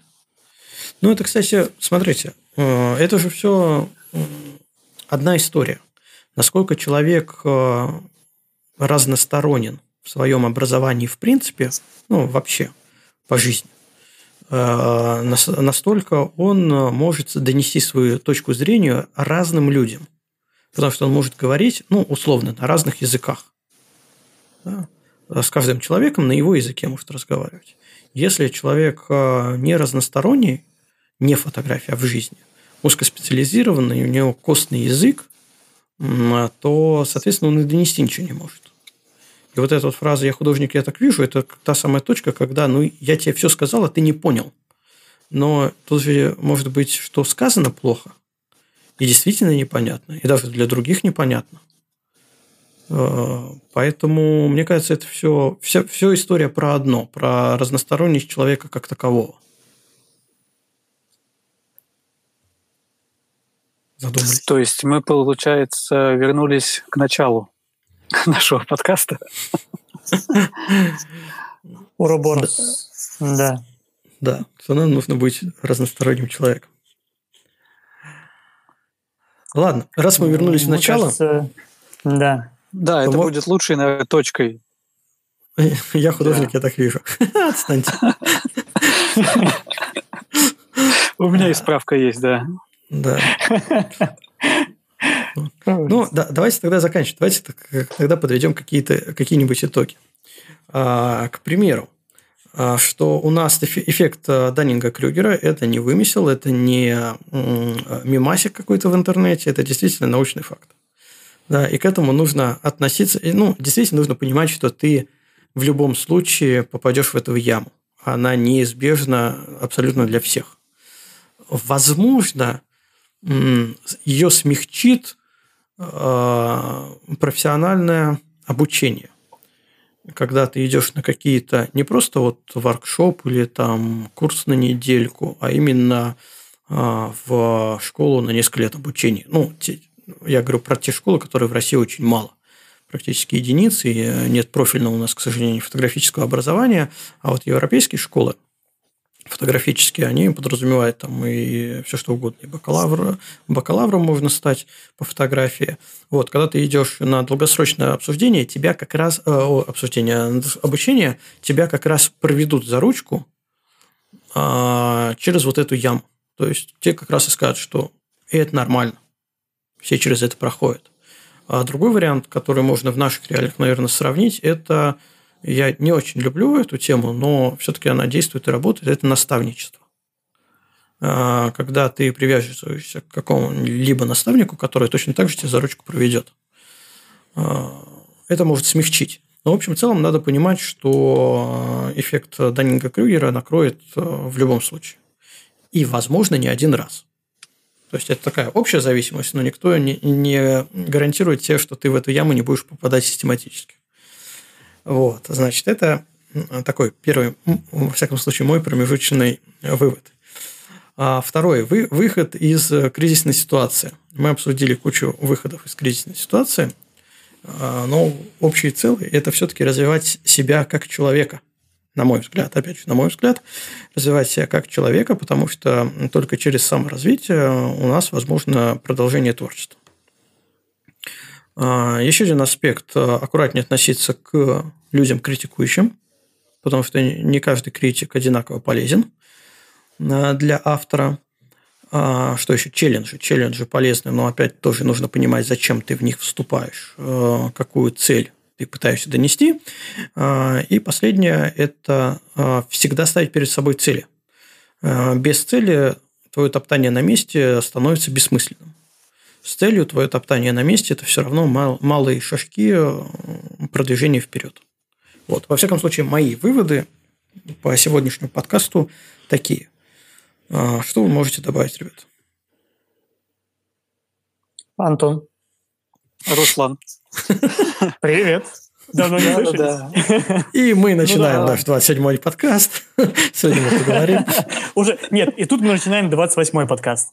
Поехали. Ну, а, я, я бы к этому всему добавил а, а, такой очень важный момент. Не загоняться. Если что-то не идет, если кто-то буксует э, в творческом плане, отпусти. надо выдохнуть, отдохнуть, отпусти, да, отпусти, расслабься, Э, прогуляйся, забудь об этом, побудь с семьей и вернись, когда тебе этого захочется. Потому что рано или поздно все равно должно захотеться. Если уж ты любишь фотографию, если ты этим занимаешься достаточно долго, то захочется однозначно. Да, и технику ты купил в конце-то концов. Надо ее как-то использовать. Вот. Да, и еще очень важный, ну, на, мой, на мой взгляд, важный момент – это не лениться. Лень, лень убьет все желание. Но, опять же, чтобы не лениться, перед тобой должны стоять какие-то цели и задачи. А лучший способ не лениться – это иметь еще, ко всему прочему, друзей, увлеченных а, тем же самым, а, потому что даже глядя на те же фототуры, которые мы ездим, всегда находятся люди, которые говорят, а давайте мы сегодня поспим, а на рассвет не пойдем. Вот это яркий пример лени, когда человек устал, он не видит, зачем ему снимать рассвет. Когда ему люди говорят, ты чё? Нет, встал, пошел, все, поехали. Насильно его одели, обули, э, в машину запихнули, на рассвет привезли, и рассвет был шикарный. И человек такой, о, классно, что я приехал. То есть, да, лень... Слушай, она... но это не всегда помогает, э, не для всех фотографов. А пейзажники, они же не всегда имеют друзей. Это как корпоратив индивидуального предпринимателя. Ты сам, ты где-то там, непонятно, и что ты там снимаешь на какой-то горе, какую-то красоту, чтобы никто при этом еще не видел. И потом еще Нет. не расскажешь про это место никому. Поэтому я и говорю, что хорошо, когда у тебя есть друзья, единомышленники, когда э, тебя могут э, спровоцировать на внеочередной выход. Э, даже вот в нашем да. чате, в чатах мы время от времени собираемся куда-то выйти, а даже если выход не получается, все равно идеи этих выходов, они витают в воздухе. Там, давайте пойдем поснимаем это. Ну, не сложилось, не получилось, там кто-то занят, у кого-то не было машины, но все равно это такой, м-м, блин, все равно надо все-таки сходить и э, закрыть этот вопрос, там, поснимать. Пошел, поснимал, закрыл. А, то есть, вот такое вот все-таки сообщество, оно играет роль, когда тебя поддерживают. Когда ты один, на корпоративе индивидуального предпринимателя, это всегда как-то грустно и печально, и как раз тогда лень у тебя встает в полный рост и говорит, так, стоять, куда ты собрался, перевернулся на другой бок, одеяло натянул и спи дальше. Никаких сегодня ранних подъемов. И ты такой, ну да, действительно, если что, завтра схожу. А там облаками на месяц накрыло, и ты уже такой, ну это уже не актуально, это я снимать не буду. В следующем сезоне, может быть, сниму. Вот. Да, а там тебе уже и полтинник. Так оно все и бывает. Да. Скоро-скоро. Все, все там будем. Вот. Поэтому, да, не лениться. Ну что, все, на этой м, позитивной ленивой ноте, наверное, будем заканчивать. Да, замечательно. Можно, все, Антон. тогда, друзья, спасибо всем, кто слушал. Спасибо всем, кто послушает это в записи. А, сегодня никаких дополнительных материалов э, не будет. Э, эффект э, и кривую Данинга Крюгера вы можете нагуглить самостоятельно. А, поэтому встретимся в следующих подкастах. До новых встреч и всем пока. Пока. Пока-пока. До встречи.